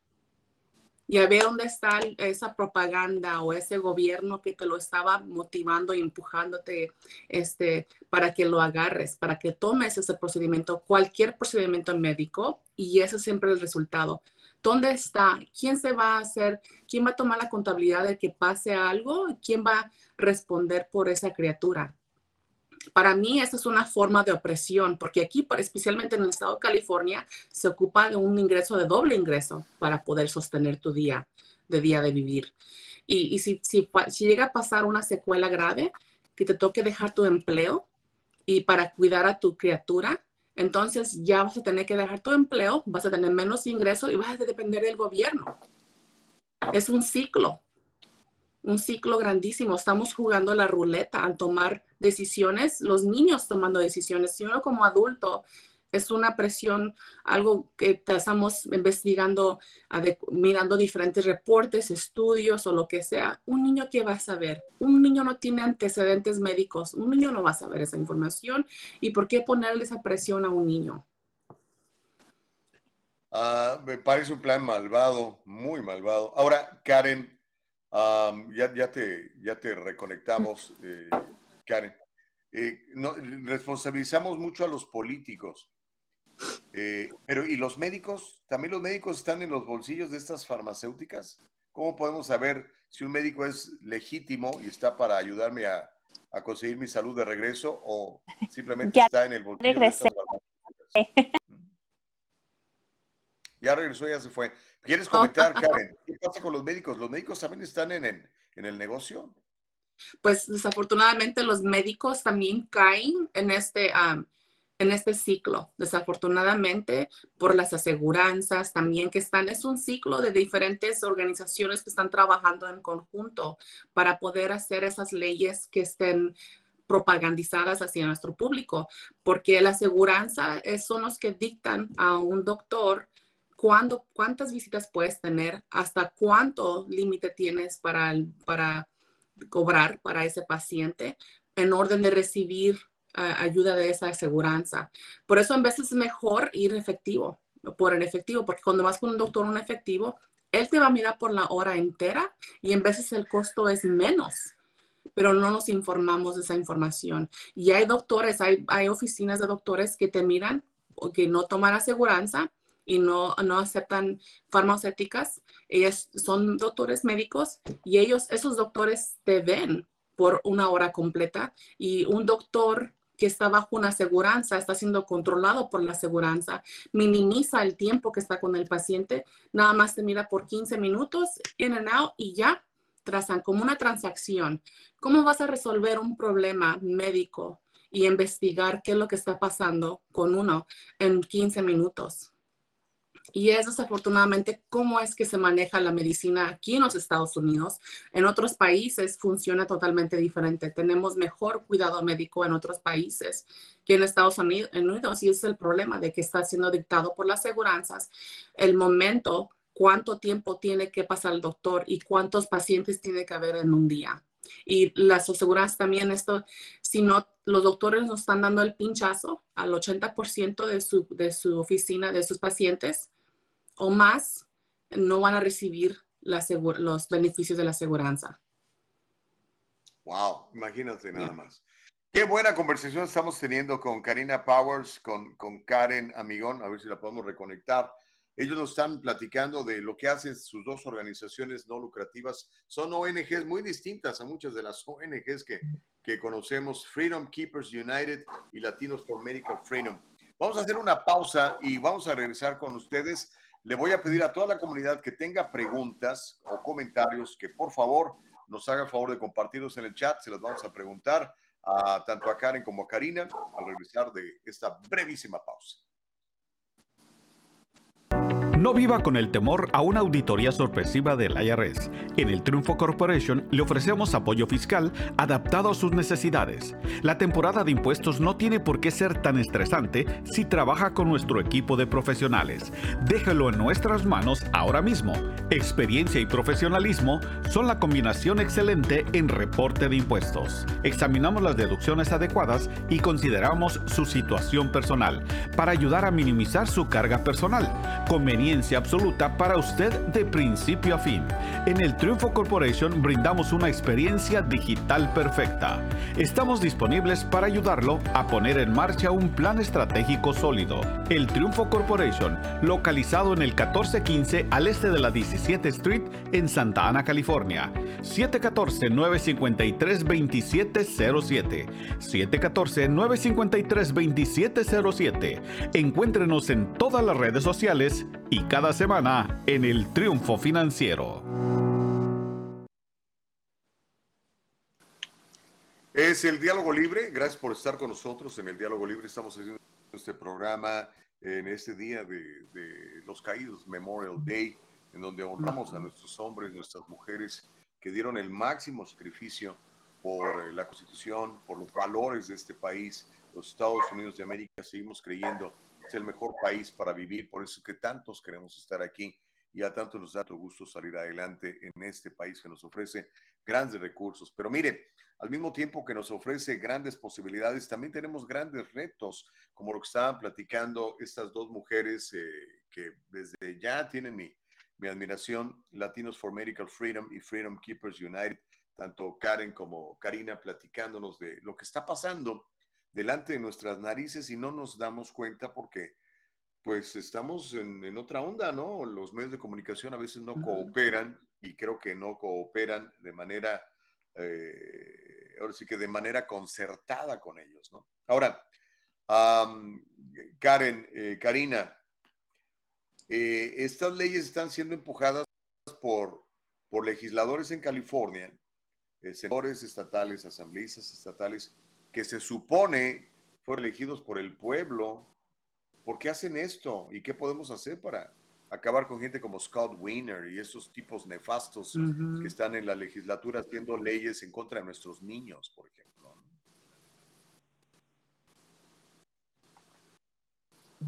¿Quién quiere contestar? Venga. Definitivamente a Gustavo. Y, si me escuchan bien, ya me moví de posición. Mm, stop breaking.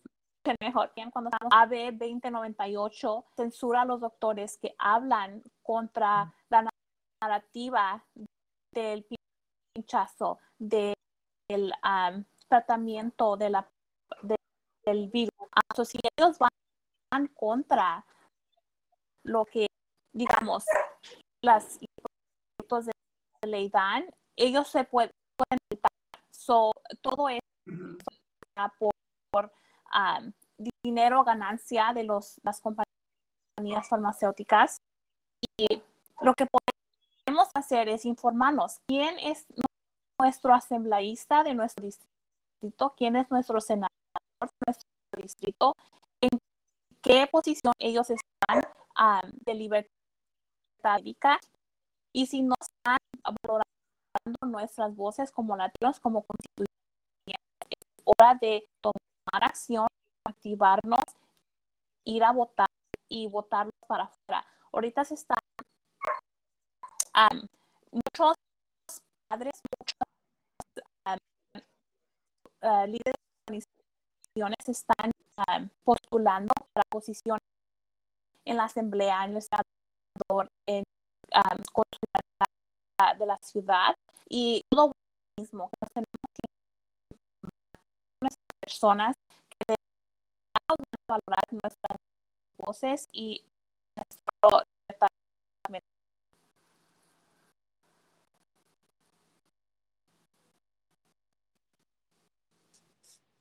Ok, estamos teniendo alguna poquita complicación con tu, con tu audio, eh, Karen, aunque ha mejorado bastante. Pero eh, si nos puedes abundar sobre eso que mencionaba eh, Karen, Karina. Sí, en, Sacramento. Están proponiendo una ley para que los médicos no puedan alertar a la comunidad sobre los efectos negativos de los piquetes estos. ¿Cómo es posible? Sí, sí están haciendo lo que está pasando en Sacramento es que hay un grupo de, legisladores que se han unido para crear estos tipos de leyes y el que está, el mero mero de todo esto es el senador Pan y este está creando estos proyectos de leyes que van a afectar sobre todo lo que tiene que ver con el pinchazo y todo lo que circula. Quiere prevenir que, no haya ninguna abierta, una, alguna abertura para que podamos salir de todo eso, porque en el pasado nos ha pasado eso. Este, lo hemos estado siguiendo por varios años ya, como madres hemos estado luchando y estos senadores están creando los proyectos de leyes que van a afectar y también porque hay doctores que están en contra de todo lo que está pasando, nada más porque su licencia no, no pueden hablar abiertamente. Me lo han dicho a mí, me lo han dicho a mí. He tenido a gente a punto de hablar y me dijeron, a última hora me cancela, me dice, Gustavo, no puedo hablar. ¿Sabes qué? Está en riesgo mi licencia y me, van a cancelar, no voy a poder trabajar. El board los tiene bien amenazados que pueden perder su licencia. Ah, incluso tenemos doctores que, están, que han ah, recomendado a sus pacientes de que no reciban ciertos ah, procedimientos porque es su historial médico y esos doctores ya están flechados, como se dice, que para que, para que su licencia esté pendiente si van a remover la licencia o no. Y si van a, si quieren empujar este proyecto de ley, va a afectar como paciente, no vas a tener, la, francamente, el, el, ¿cómo se? La confianza de ir con tu doctor para que te dé la información adecuada dependiendo de tu historial médico, porque van a temer en decirte algo. Para mí eso ya suena extremadamente muy ilegal que ellos estén entrando básicamente en la sala de cuando vas a ver a tu doctor, el gobierno tenga ya interjectado en lo que vas a decidir, porque el doctor no te va a dar la información adecuada. So, uno como paciente tiene que hacer toda la tarea y eso, para eso no va uno al doctor, va que te informen un poquito, te den un poquito de información. Si el doctor le van a remover ese derecho, ¿qué vamos a esperar? en el futuro. Y como dice Karen, no sé si quiere, si puede ah, hablar en esto, es importante que nos involucremos políticamente. Porque sabes que estos políticos están decidiendo qué es lo que ocurre en nuestros hogares, médicamente, y cuánto dinero entra en nuestro bolsillo y cuánto se va hacia el gobierno y es importante que estemos alarmados de lo que está pasando ahorita en el estado de California. Y, la gente tiene que entender, esto no pasó de la sobrenoche, esto estaba pasando por décadas, nada más que ahora nos está afectando de, en, varias, en varios ángulos de la familia, de nuestro bolsillo, en nuestros hogares, y lo estamos mirando de repente que ya estamos acorralados. ¿Quieres agregar algo, Karen? Claro que sí. Ahora sí ya me escuchan bien. Eh, también hemos visto que estos últimos, últimos dos años, la pandemia ha sido como una bendición, como dicen en inglés, a blessing in disguise, porque hemos visto que mucha gente se ha, como decimos, despertado a las mentiras, a la propaganda, a la coerción que ha sido desde el 2015 en las proyectos de leyes que han pasado contra la libertad médica hasta ahora. So, um, hemos visto que muchas personas se están activando. Todavía hay mucho trabajo que hacer. Um, yo estuve en Los Ángeles ese fin de semana pasando a folletos para invitar a las personas al renacimiento latino ese fin de semana y dejándoles saber todo de leyes. Y desafortunadamente no, saben, no sabían, no saben lo que está pasando. Um, seguir informando a nuestra comunidad es, es lo más importante um, que tenemos que hacer nosotros. Vamos a leer comentarios de la gente que está ya participando en Facebook, en YouTube. Recuerden que este programa se queda para que más tarde lo pueda escuchar completo, sin censura, en Spotify, en uh, Apple Podcasts y también en Anchor, ¿ok? Porque a veces nos bajan algunos videos de, de algunas plataformas. Pero bueno, sabemos que la censura está allí, pero sabemos que tenemos derecho a exponer todo esto gracias a la Constitución de los Estados Unidos, la primera enmienda. F. Chávez dice, qué bueno escuchar de sus trabajos con la comunidad. ¿Cómo la gente puede saber más de lo que ustedes hacen, Karina y, Karen? Bueno, pueden ir a nuestras páginas de sitios de web, que es de latinosformedicalfreedom.org, y Karen va a decir de, de su sitio de web de ella. Claro que sí, encontrar en freedomkeepers.org también. freedomkeepersunited.org y latinosformedicalfreedom.org. Ambas son organizaciones no lucrativas, ¿ok? Es importante. Esas personas no están generando aquí dinero. Es más, estoy, seguro que ha recibido bastantes críticas porque pues la industria farmacéutica es una de las más grandes del mundo. Y en estos dos últimos años yo creo que han hecho miles y miles de millones de dólares con todo este negocio de pues de la salud, ¿no? Oh, sí, es un dinero que ellos están haciendo you know, grandísimo. Desafortunadamente están protegidos por el gobierno y pueden hacer lo que ellos intenten, que, que ellos vean dónde pueden haber, haber más dinero. Marco de León pregunta, ¿qué opinan del nuevo virus y otro pinchazo? Yo creo que se refiere a ese monkey, monkey, quién sabe qué, ¿no? Monkey virus monkeypox. Siempre va a haber virus. Siempre ha habido virus en el pasado y van a continuar saliendo virus nuevos. Y son, todo esto es nuevo para nuestro sistema y lo mejor que podemos hacer es nosotros tener, tenemos control de nuestros cuerpos, es ah, buena alimentación, dormir bien, tomar sus vitaminas y este, eh, eliminar el estrés si es posible. Tenemos que levantar nuestros sistemas inmunológicos mantenernos este, sanos, ¿verdad? Celio Durán dice, Karina tiene mucha razón en lo que está diciendo. De la misma manera pensamos muchos. Ah, ¿Seremos eh, suficientes las personas que, que, que, cuestionamos, eh, eh, Karina, o todavía son más las, las personas que creen que la palabra de un médico es la, es la verdad y que nos va a recetar lo que realmente nos conviene? pues como dijo Karen, um, el COVID fue una bendición, como una blessing in disguise, um, este, como una bendición mascarada, pues se dice este, en inglés, porque mucha gente se ha despertado y está mirando por, you know, por frente lo que es lo que está sucediendo y, y, están perdiendo la confianza en lo que está sucediendo, pero tienen el temor, el temor de hablar y es importante que nos pierdamos el temor y este, estemos peleando hacia enfrente para que no lleguen a pasar estas, estas leyes.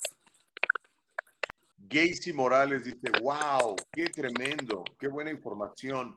Que Dios las ayude a seguir adelante y nosotros a compartir el diálogo libre. ¿Cómo la gente puede eh, ayudarles, eh, Karen, Karina?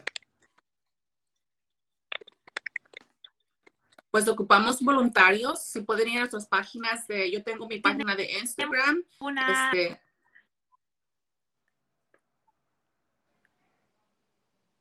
Go ahead, Karen. No sé si estoy interrumpiendo. No, it's okay. Ok. Tenemos una página donde ustedes pueden a nuestros, a nuestras, um, lo que está haciendo. Um, tenemos para el domingo y para de aquí en adelante, nosotros en hacer es seguir también donar, pueden ir a bit.ly um, renacimiento dash latino y si quieren ser voluntarios igual pueden ir a bit.ly um, latino volunteer Quiero agregar a eso que los necesitamos para despertar al gigante dormiente. Tenemos que hacer todos, tener todas nuestras tropas de latinos, unirnos y, despertar a nuestras comunidades porque estamos bien dormidos y estamos, este, no estamos pendientes de esas leyes que nos van a afectar a nuestro bolsillo, a nuestra familia nuclear. Y como dice Karen, tenemos nuestro evento este fin de semana que es el domingo.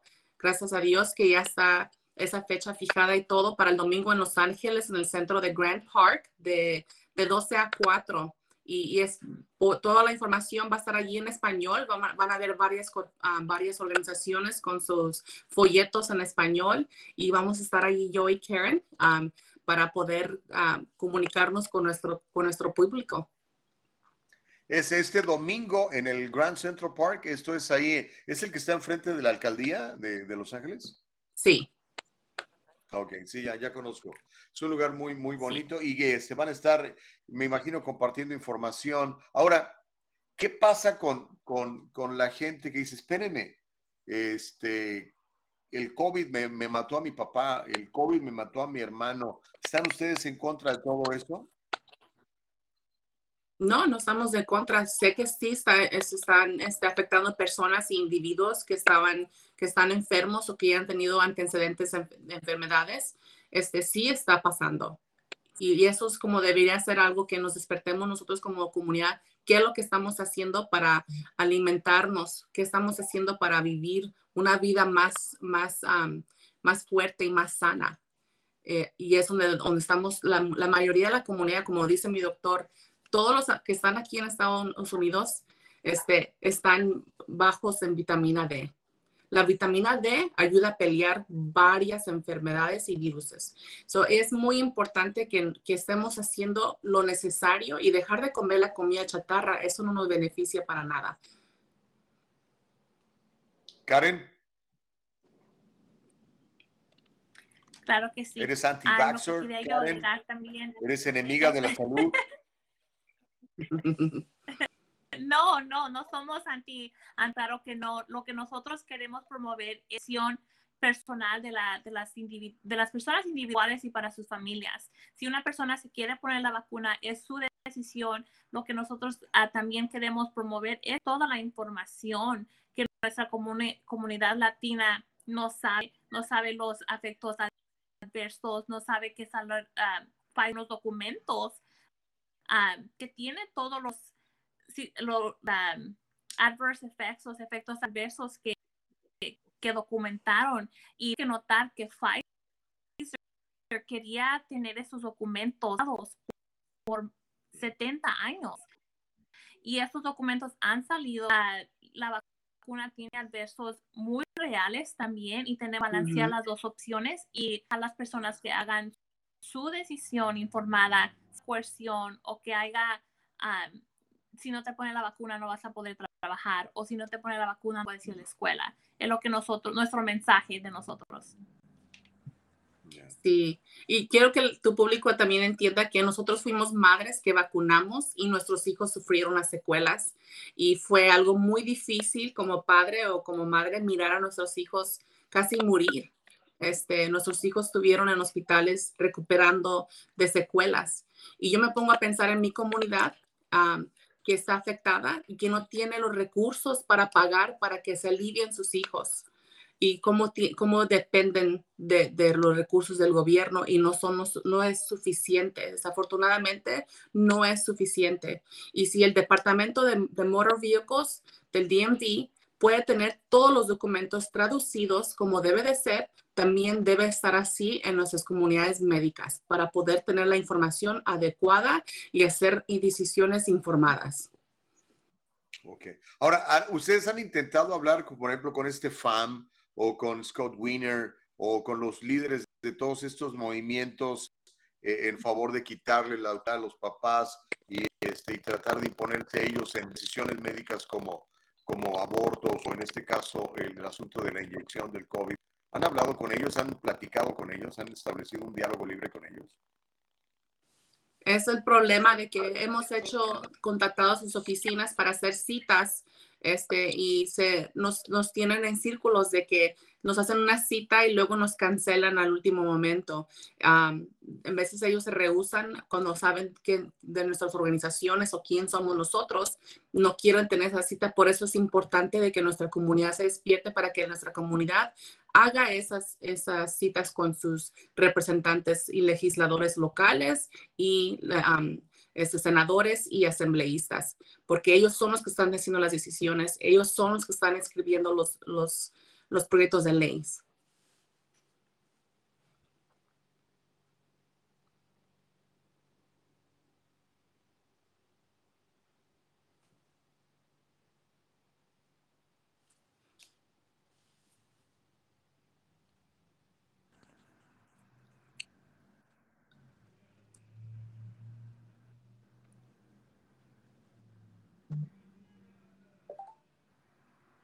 I hear. No lo escucho, Gustavo.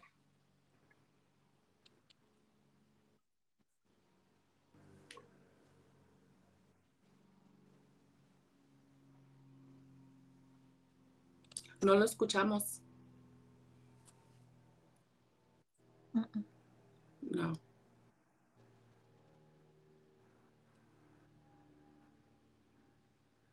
So, ahorita lo que regresa Gustavo, voy a recordarles que este domingo en el Grand Central Park de Los Ángeles vamos a estar allí, Karen y yo, con el Renacimiento Latino, que es para activar a nuestra comunidad y armarlos con la información que es adecuada para ustedes, para que ustedes hagan un poquito de investigación de lo que está pasando con ciertas leyes que están introduciendo este, aquí en el estado de California y cómo es que pueden involucrarse y para ser voluntarios, mándenos un mensaje pueden mandarme un mensaje a latinosformedicalfreedom.org y los puedo dar la, dirección donde pueden el link para que se hagan este, voluntarios. Lo necesitamos para poder con esta lucha grandísima y somos muchos. Con una, un pueblo unido podemos llegar a ser mucho.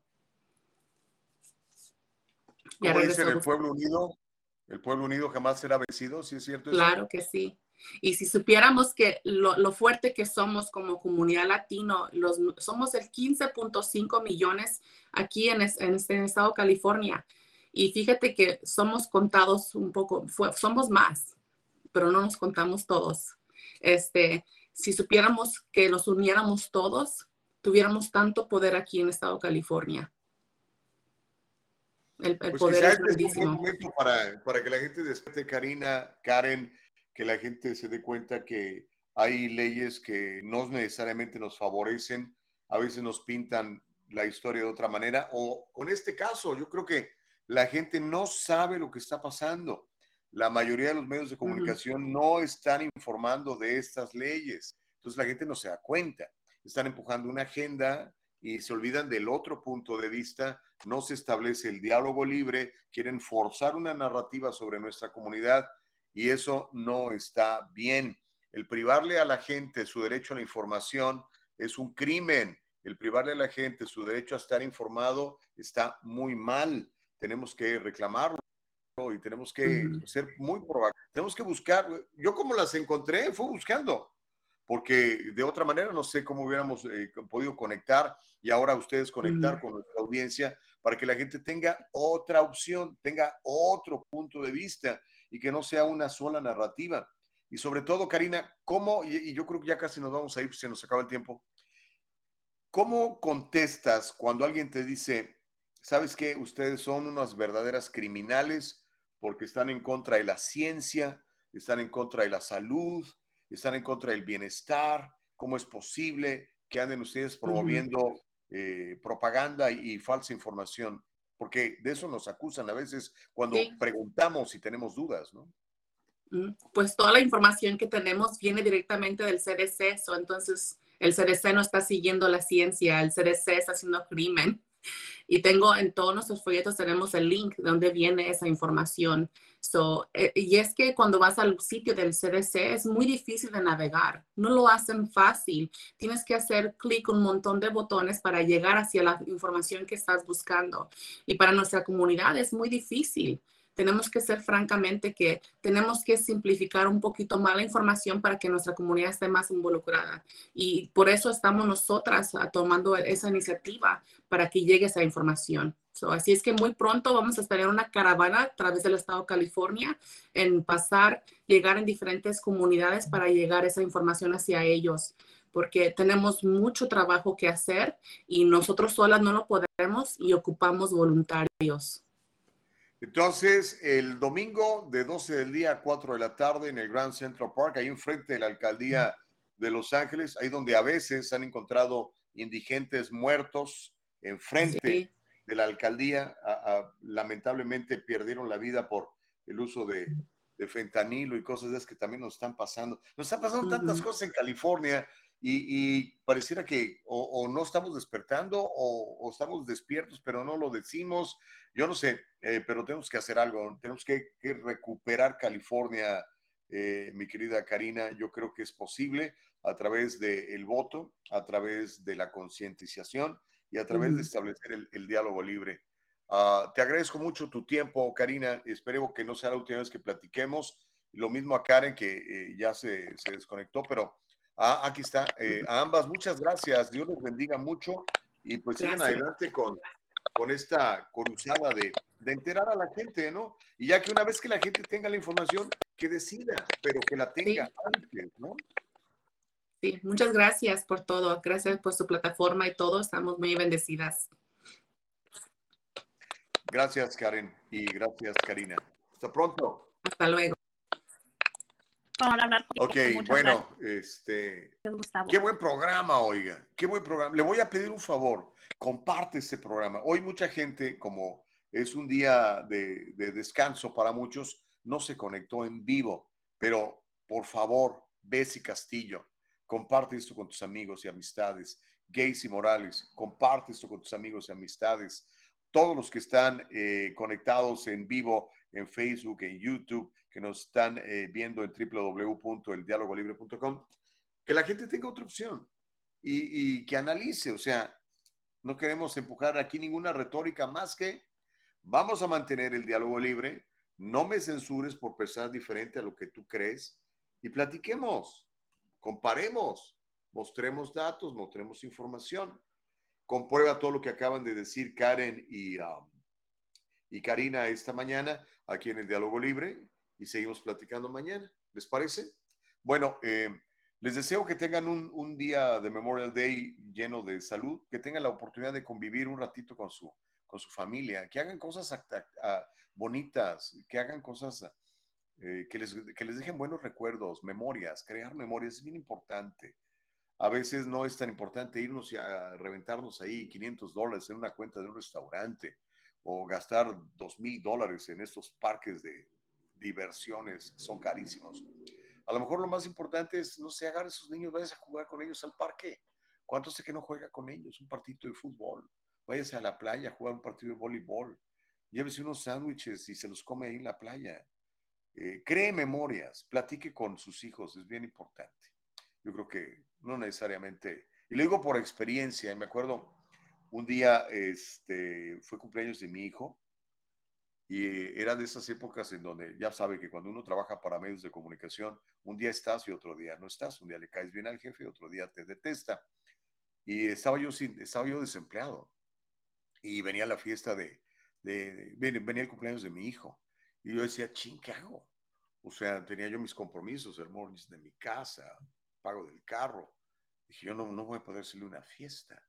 Entonces decidimos irnos a jugar fútbol. Entonces jugamos fútbol este, la familia. Y no sabe lo feliz que estaba mi hijo. Me dijo, papi, ha sido el mejor, el mejor cumpleaños de mi vida. Y lo único que hicimos fue irnos a un parque a jugar fútbol. Literalmente. Pero bueno, este, me tengo que ir. Le doy gracias a todos ustedes por el favor de, de, su atención. Alguien citó un, cito, una, un pasaje de la Biblia donde dice, Nadie tiene mayor amor que este, el que uno dé la vida por sus amigos. La vida es tiempo. Cuando ustedes me regalan media hora de su vida para escuchar y ver el diálogo libre, o las dos horas para escuchar y ver el diálogo libre, me están dando vida. Y yo trato de darles vida y vida de calidad con información que, que creo yo que va a ser muy útil para usted.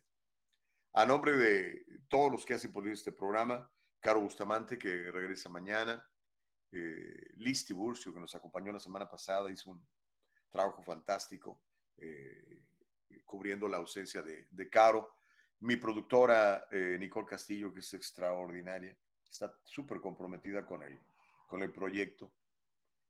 Eh, Eva Castillo, nuestra productora ejecutiva, que pone todo junto pero sobre todo gracias a Dios que nos da la oportunidad de platicar con ustedes. Y una vez más, se lo suplico, comparte este programa.